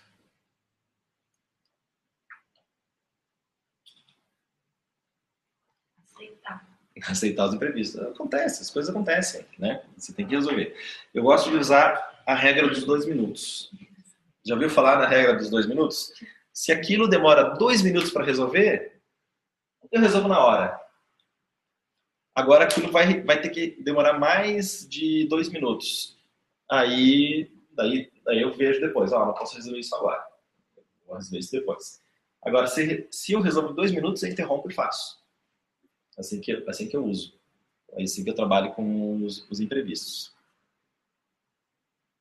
Ou seja, eu não fico agendando, né? Uma coisa que eu posso resolver na hora, ah, não vou agendar para resolver isso na quarta-feira, final do dia. Vou fazer na hora, pronto. Isso aumenta a produtividade, né? Você fica com a sua agenda mais leve, você não fica marcando coisas, postergando decisões que podem ser decididas em, em pouco tempo. Então, essa regra de dois minutos, para mim, funciona muito Aí você pode testar de novo. Né? Resolver na hora, ou se é uma coisa que não dá para resolver na hora, aí você marca uma reunião, um bate-papo, ou vai lá para a sua to-do list. Né? Importante sempre ter um lugar que você anota, que você concentra as anotações. Porque as ideias vêm e se você não anota na hora, a ideia se perde. A ideia é muito frágil. E ela ainda não, ela não, não se precipitou no corpo físico, ela é apenas ainda uma energia, né, uma emoção. Então, se você não registra, se você não vai, não vai para o físico, seja na anotação do papel na sua agenda, ou no seu calendário, no seu, no seu to-do list, ou no seu Evernote, né? Então, eu gosto de usar o Evernote aí para anotações mais complexas, então para projetos, né? Eu gosto de usar o Evernote vou agregando todas as informações lá, depois eu depois eu, eu filtro aquilo que eu quero. Mas se eu não registro, eu perco. E e todos nós já tivemos ideias de um milhão de dólares, com certeza. Só que às vezes a gente esqueceu da ideia e não executou aquela ideia. Ter ideia é fácil, o difícil é executar. É colocar em andamento. Que mais, galera? Coisas aí que. A gente está chegando no fim né, do, do nosso conteúdo. É, o que, que, que, que você quer saber mais? Quero que você use agora esse tempo para a gente fazer perguntas e respostas. O que, que você quer saber mais para você assim, cara, alcançar suas metas em 2018, uma vez que é a proposta do, do nosso curso?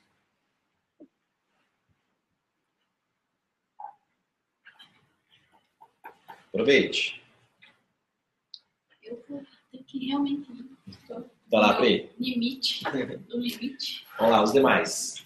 Aproveite aí para fazer as perguntas e respostas. Tá.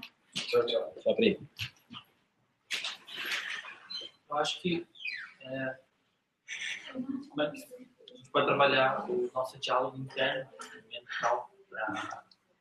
É uma afirmação ou uma pergunta? Uma pergunta. Tá, como então... a gente pode trabalhar?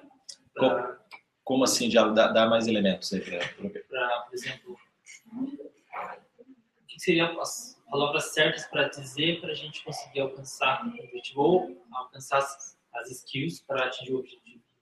Uhum. Dá, dá um exemplo Assim, quanto mais objetivo for a pergunta, mais fácil vai ficar de responder. Por exemplo, em questão de ser Como desenvolver mais fontes de renda, por exemplo. Como, como desenvolver mais É, de eu fontes de posso renda? dizer para mim mesmo, para começar a pensar nesse, nessa direção. Tá, tá, na, tá na sua pergunta, né? Como eu posso... Como você vai gerar mais fontes de renda? É responder, é fazer essa- pergunta para você. Como eu posso gerar mais fontes de renda?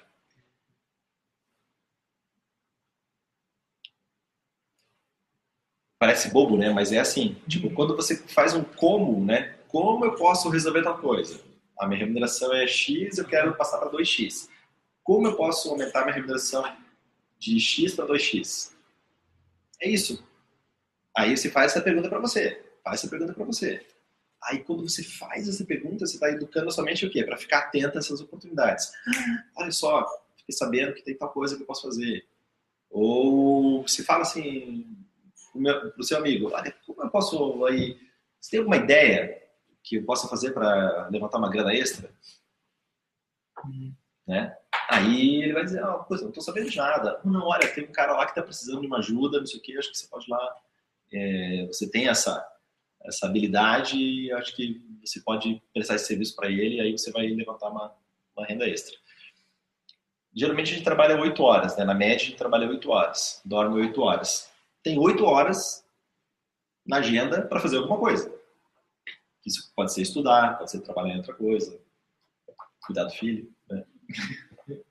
Aí, aí, aí você escolhe o que você vai fazer com essas 8 horas que, que sobram. Né? E eu não tenho 8 horas sobrando, se eu tivesse. Nem ia gostar, né? Porque eu estou focado totalmente no, no- no meu trabalho. O que mais? Falou lá no começo que a angústia é uma consequência do autoconhecimento. Uhum. E a incerteza? Incerteza, dúvida do que você quer. Faz parte. Eu acho que a incerteza ela é. ela faz parte do ser humano, né? A gente. Você fala assim, incerteza do que quer ou incerteza do que vai acontecer? Incerteza do que quero, o que vai acontecer. São duas coisas, né? Incerteza do que quer, a gente tem que ter paciência com a gente mesmo de, de chegar nessa, nessa é, essa resposta de vida, né? de, do norte que você está dando para sua vida. Então, é normal porque a gente não foi estimulado a pensar nisso, né? A gente foi estimulado a pensar numa profissão e não naquilo que a gente que nos vai deixar, vai deixar felizes. É normal, é comum, né? A gente vê pessoas que são muito bem sucedidas, mas são infelizes. O cara chega lá, tem um puta escritório de, de advocacia, mas é infeliz. O cara tem muita grana, mas é infeliz. Não era aquilo que ele queria fazer. Ou o cara é médico, tem uma clínica lá super famosa, eu não queria ser médico, cara. Eu fui médico porque né, meus pais queriam que eu fosse médico, ou sei lá, qualquer outra profissão. Então- mim, Então, acho que a incerteza, ela vem dessa... Tem que ter paciência, porque a gente não foi estimulado. é, pra mim, a incerteza está um pouco ligada à dúvida e está um pouco ligada também a. Eu não gosto dessa palavra bem idiota, né? Tipo, maturidade, assim. Tipo, mas é o tempo que você matura as coisas na sua vida, o tempo que você vai vivenciando outras coisas, até algumas dúvidas irem saindo, algumas incertezas elas vão É. se esvaindo e algumas certezas vão ocupando espaço. É. Mas isso É, para é. mim acontece muito ligado à dúvida e muito ligado à experiência que eu tenho. Então, tipo, se eu tenho muita incerteza de alguma coisa, eu prefiro ir lá e ver de uma vez se aquilo serve para mim ou não. E para mim foi um momento de experimentação assim da minha vida, que eu experimentei, fui fazer tudo que eu tinha vontade de fazer até ir, ir afunilando num caminho. A certeza, muitas vezes, ela vem aprendendo o que não funciona para você do que provavelmente sabendo que funciona. Então, puxa, testou isso. Acho que esse exemplo que você deu foi muito legal. Testei isso, não funcionou. Testei aquilo, não funcionou. Ah, isso aqui funcionou. Pronto. Ali você tem uma certeza. Você vai eliminando, você vai fazendo testes e vai eliminando aquilo que, que, não, que não funciona. Agora, com o outro lado da incerteza, é incerteza do que pode acontecer. Se eu posso ter um imprevisto, se eu posso ter um acidente, ou ter uma crise econômica, ou ter uma guerra. Isso é incerteza, isso é a parte que a gente não tem domínio, né? Então, é, é ficar se preocupando com algo que a gente não tem domínio sobre. Então, não, não tem por que gerar muita, deixar muita energia né, nesse tipo de incerteza. Porque a gente, na realidade, não tem certeza nenhuma. Gente- será que a gente tem certeza que a gente vai se encontrar amanhã? Né? Se a gente marcou um bate-papo para amanhã, ó, vamos amanhã fazer uma reflexão sobre o curso de hoje. A gente tem certeza absoluta que a gente vai se encontrar? Não tem. E pode ser que algum de nós tenha um imprevisto, algum de nós fique doente, pode ser que algum de nós morra. Até show, né? O cara desmarca porque tá sem voz. Exatamente. Grande, vai ter- Faz parte da incerteza. né? Mas não sei o que você quer. De pensar. Não, mas, é, não, mas aí, É isso. é, mais ou menos, incerteza é um ingrediente do tempo e experiência.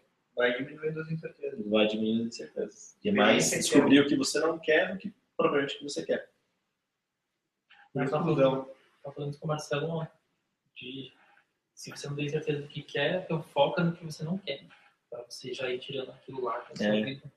Eu não quero isso, eu tenho certeza que eu não quero isso. Ótimo, beleza. Você está mais perto da certeza. Exatamente. O que mais? Pergunta. É sobre ser diurno ou noturno. Aham. Eu não sei como identificar isso. Bem simples. É, faz o teste. Você é mais produtivo de manhã, à tarde ou à noite. Daí se, se coloca nessas situações. Né? Eu já fiz teste. Durante o tempo eu achei que eu era noturno. Aí eu ia dormir mais tarde e acordava lá pelas 10 da manhã, 11 da manhã. Cara, não gostei nem um pouco. Falei, testei, mas não é pra mim. Eu gosto de acordar em torno de 6 da manhã e começar a trabalhar nesse horário.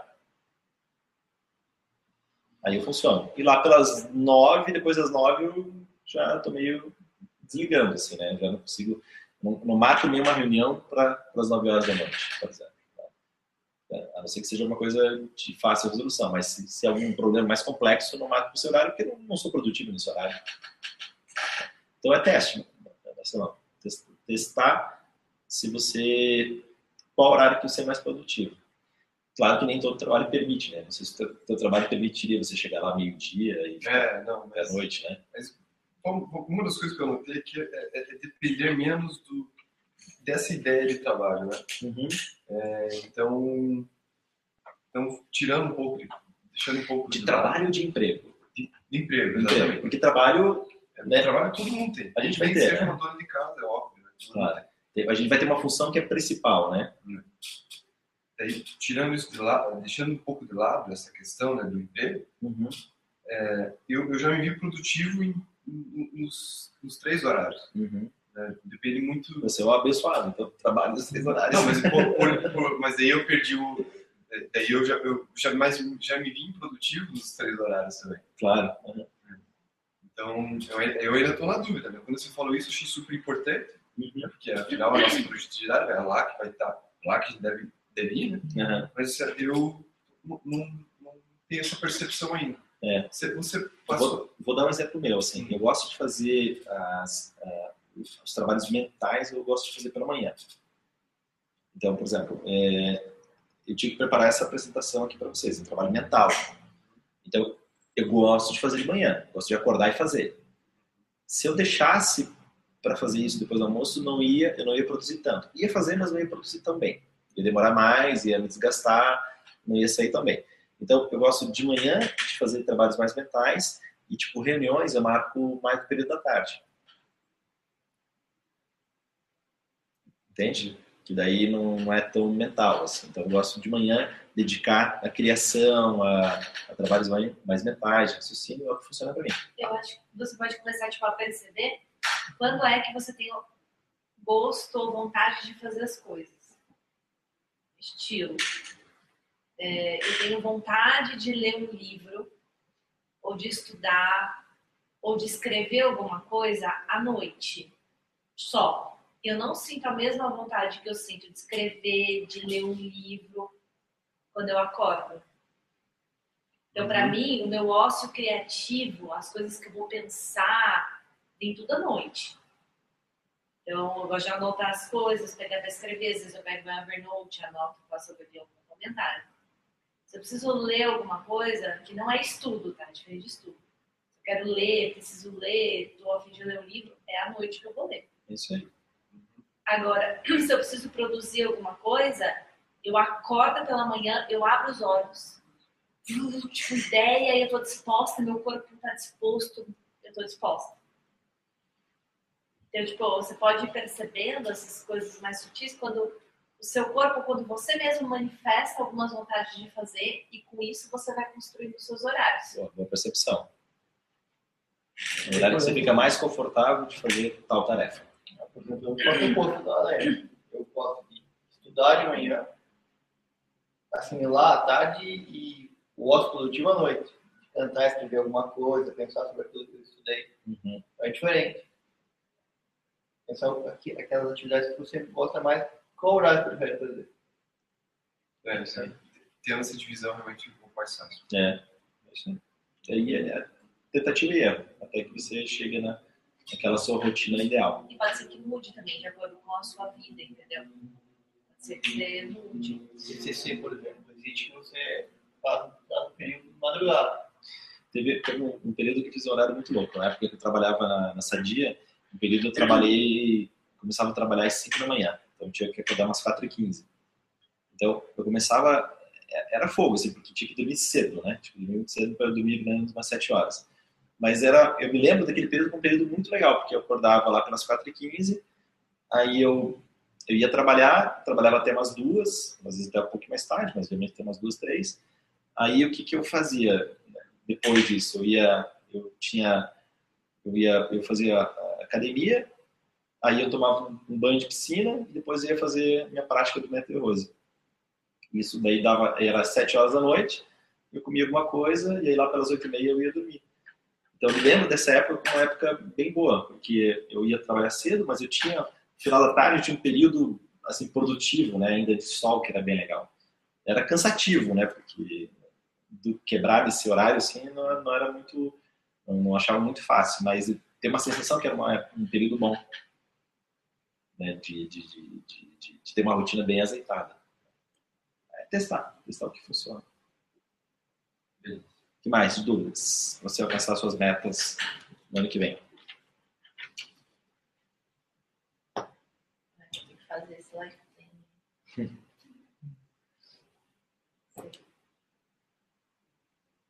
Alguma dúvida mais? De ferramentas, de skills, de mindset, para você sair bem satisfeito. Qual que é que você comentou que consegue ver a sua produtividade?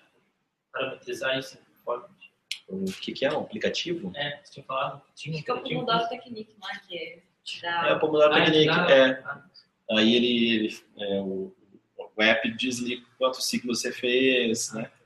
Tem uma meta de oito ciclos por dia. Aí você pode aumentar essa meta ou diminuir. Então ele dá o desempenho assim dia, mês, semana. Ou seja, essa história de que trabalhar oito horas por dia está rendendo oito horas é ilusão mega. Total, é. É, o rendimento não é qualidade, não é, não é quantidade, mas é qualidade. Né?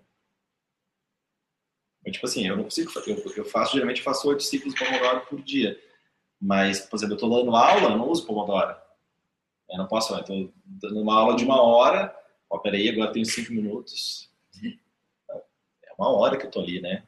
Dando uma aula particular, ou aula em turma, ou fazendo um trabalho de mentoria. Mais.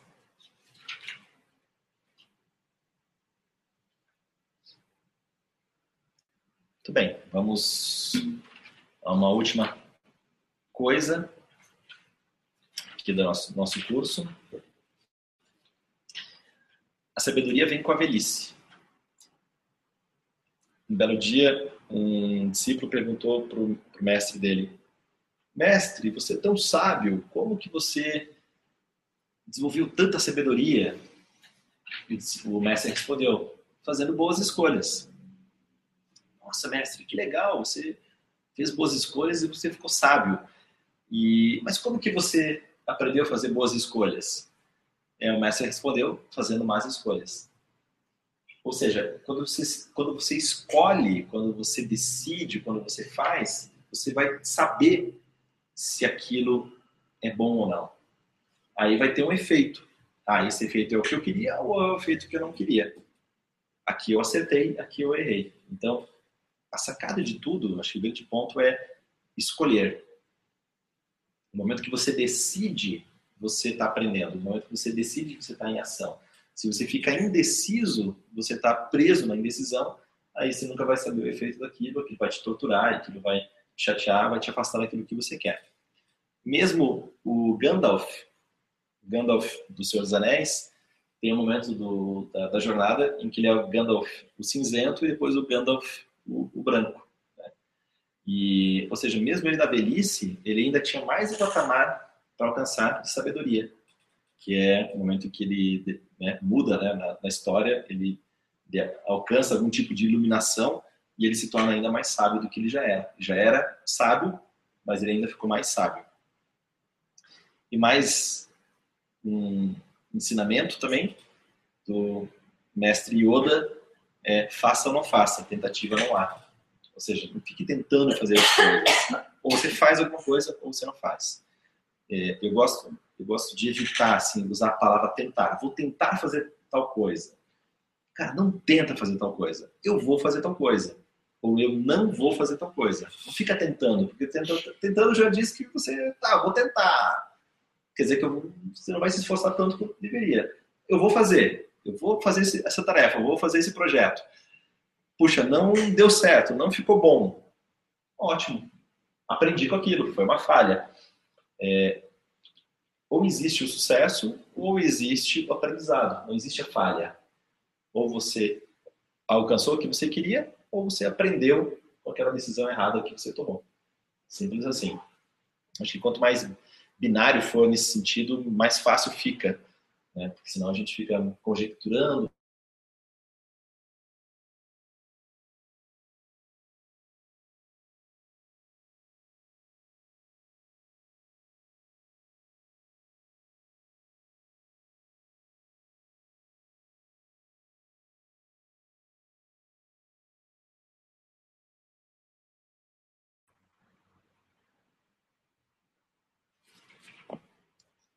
Beleza, galera? Beleza. Maravilha. Notou bastante coisa? Tá bom. Você que está assistindo pela gravação, se tiver dúvidas, só anotar aí embaixo e que eu respondo as suas dúvidas assim que eu receber a sua mensagem, tá bom? Tchau, tchau.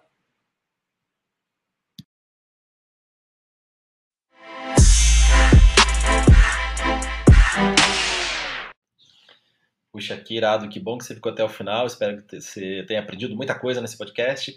Se quiser falar comigo, entra lá no meu Instagram, arroba nilsandrade, nilso com Z, e manda uma mensagem direta e a gente troca uma ideia por lá. Valeu, até o próximo conteúdo. Compartilhe comigo se você gostou, hein? Abraço!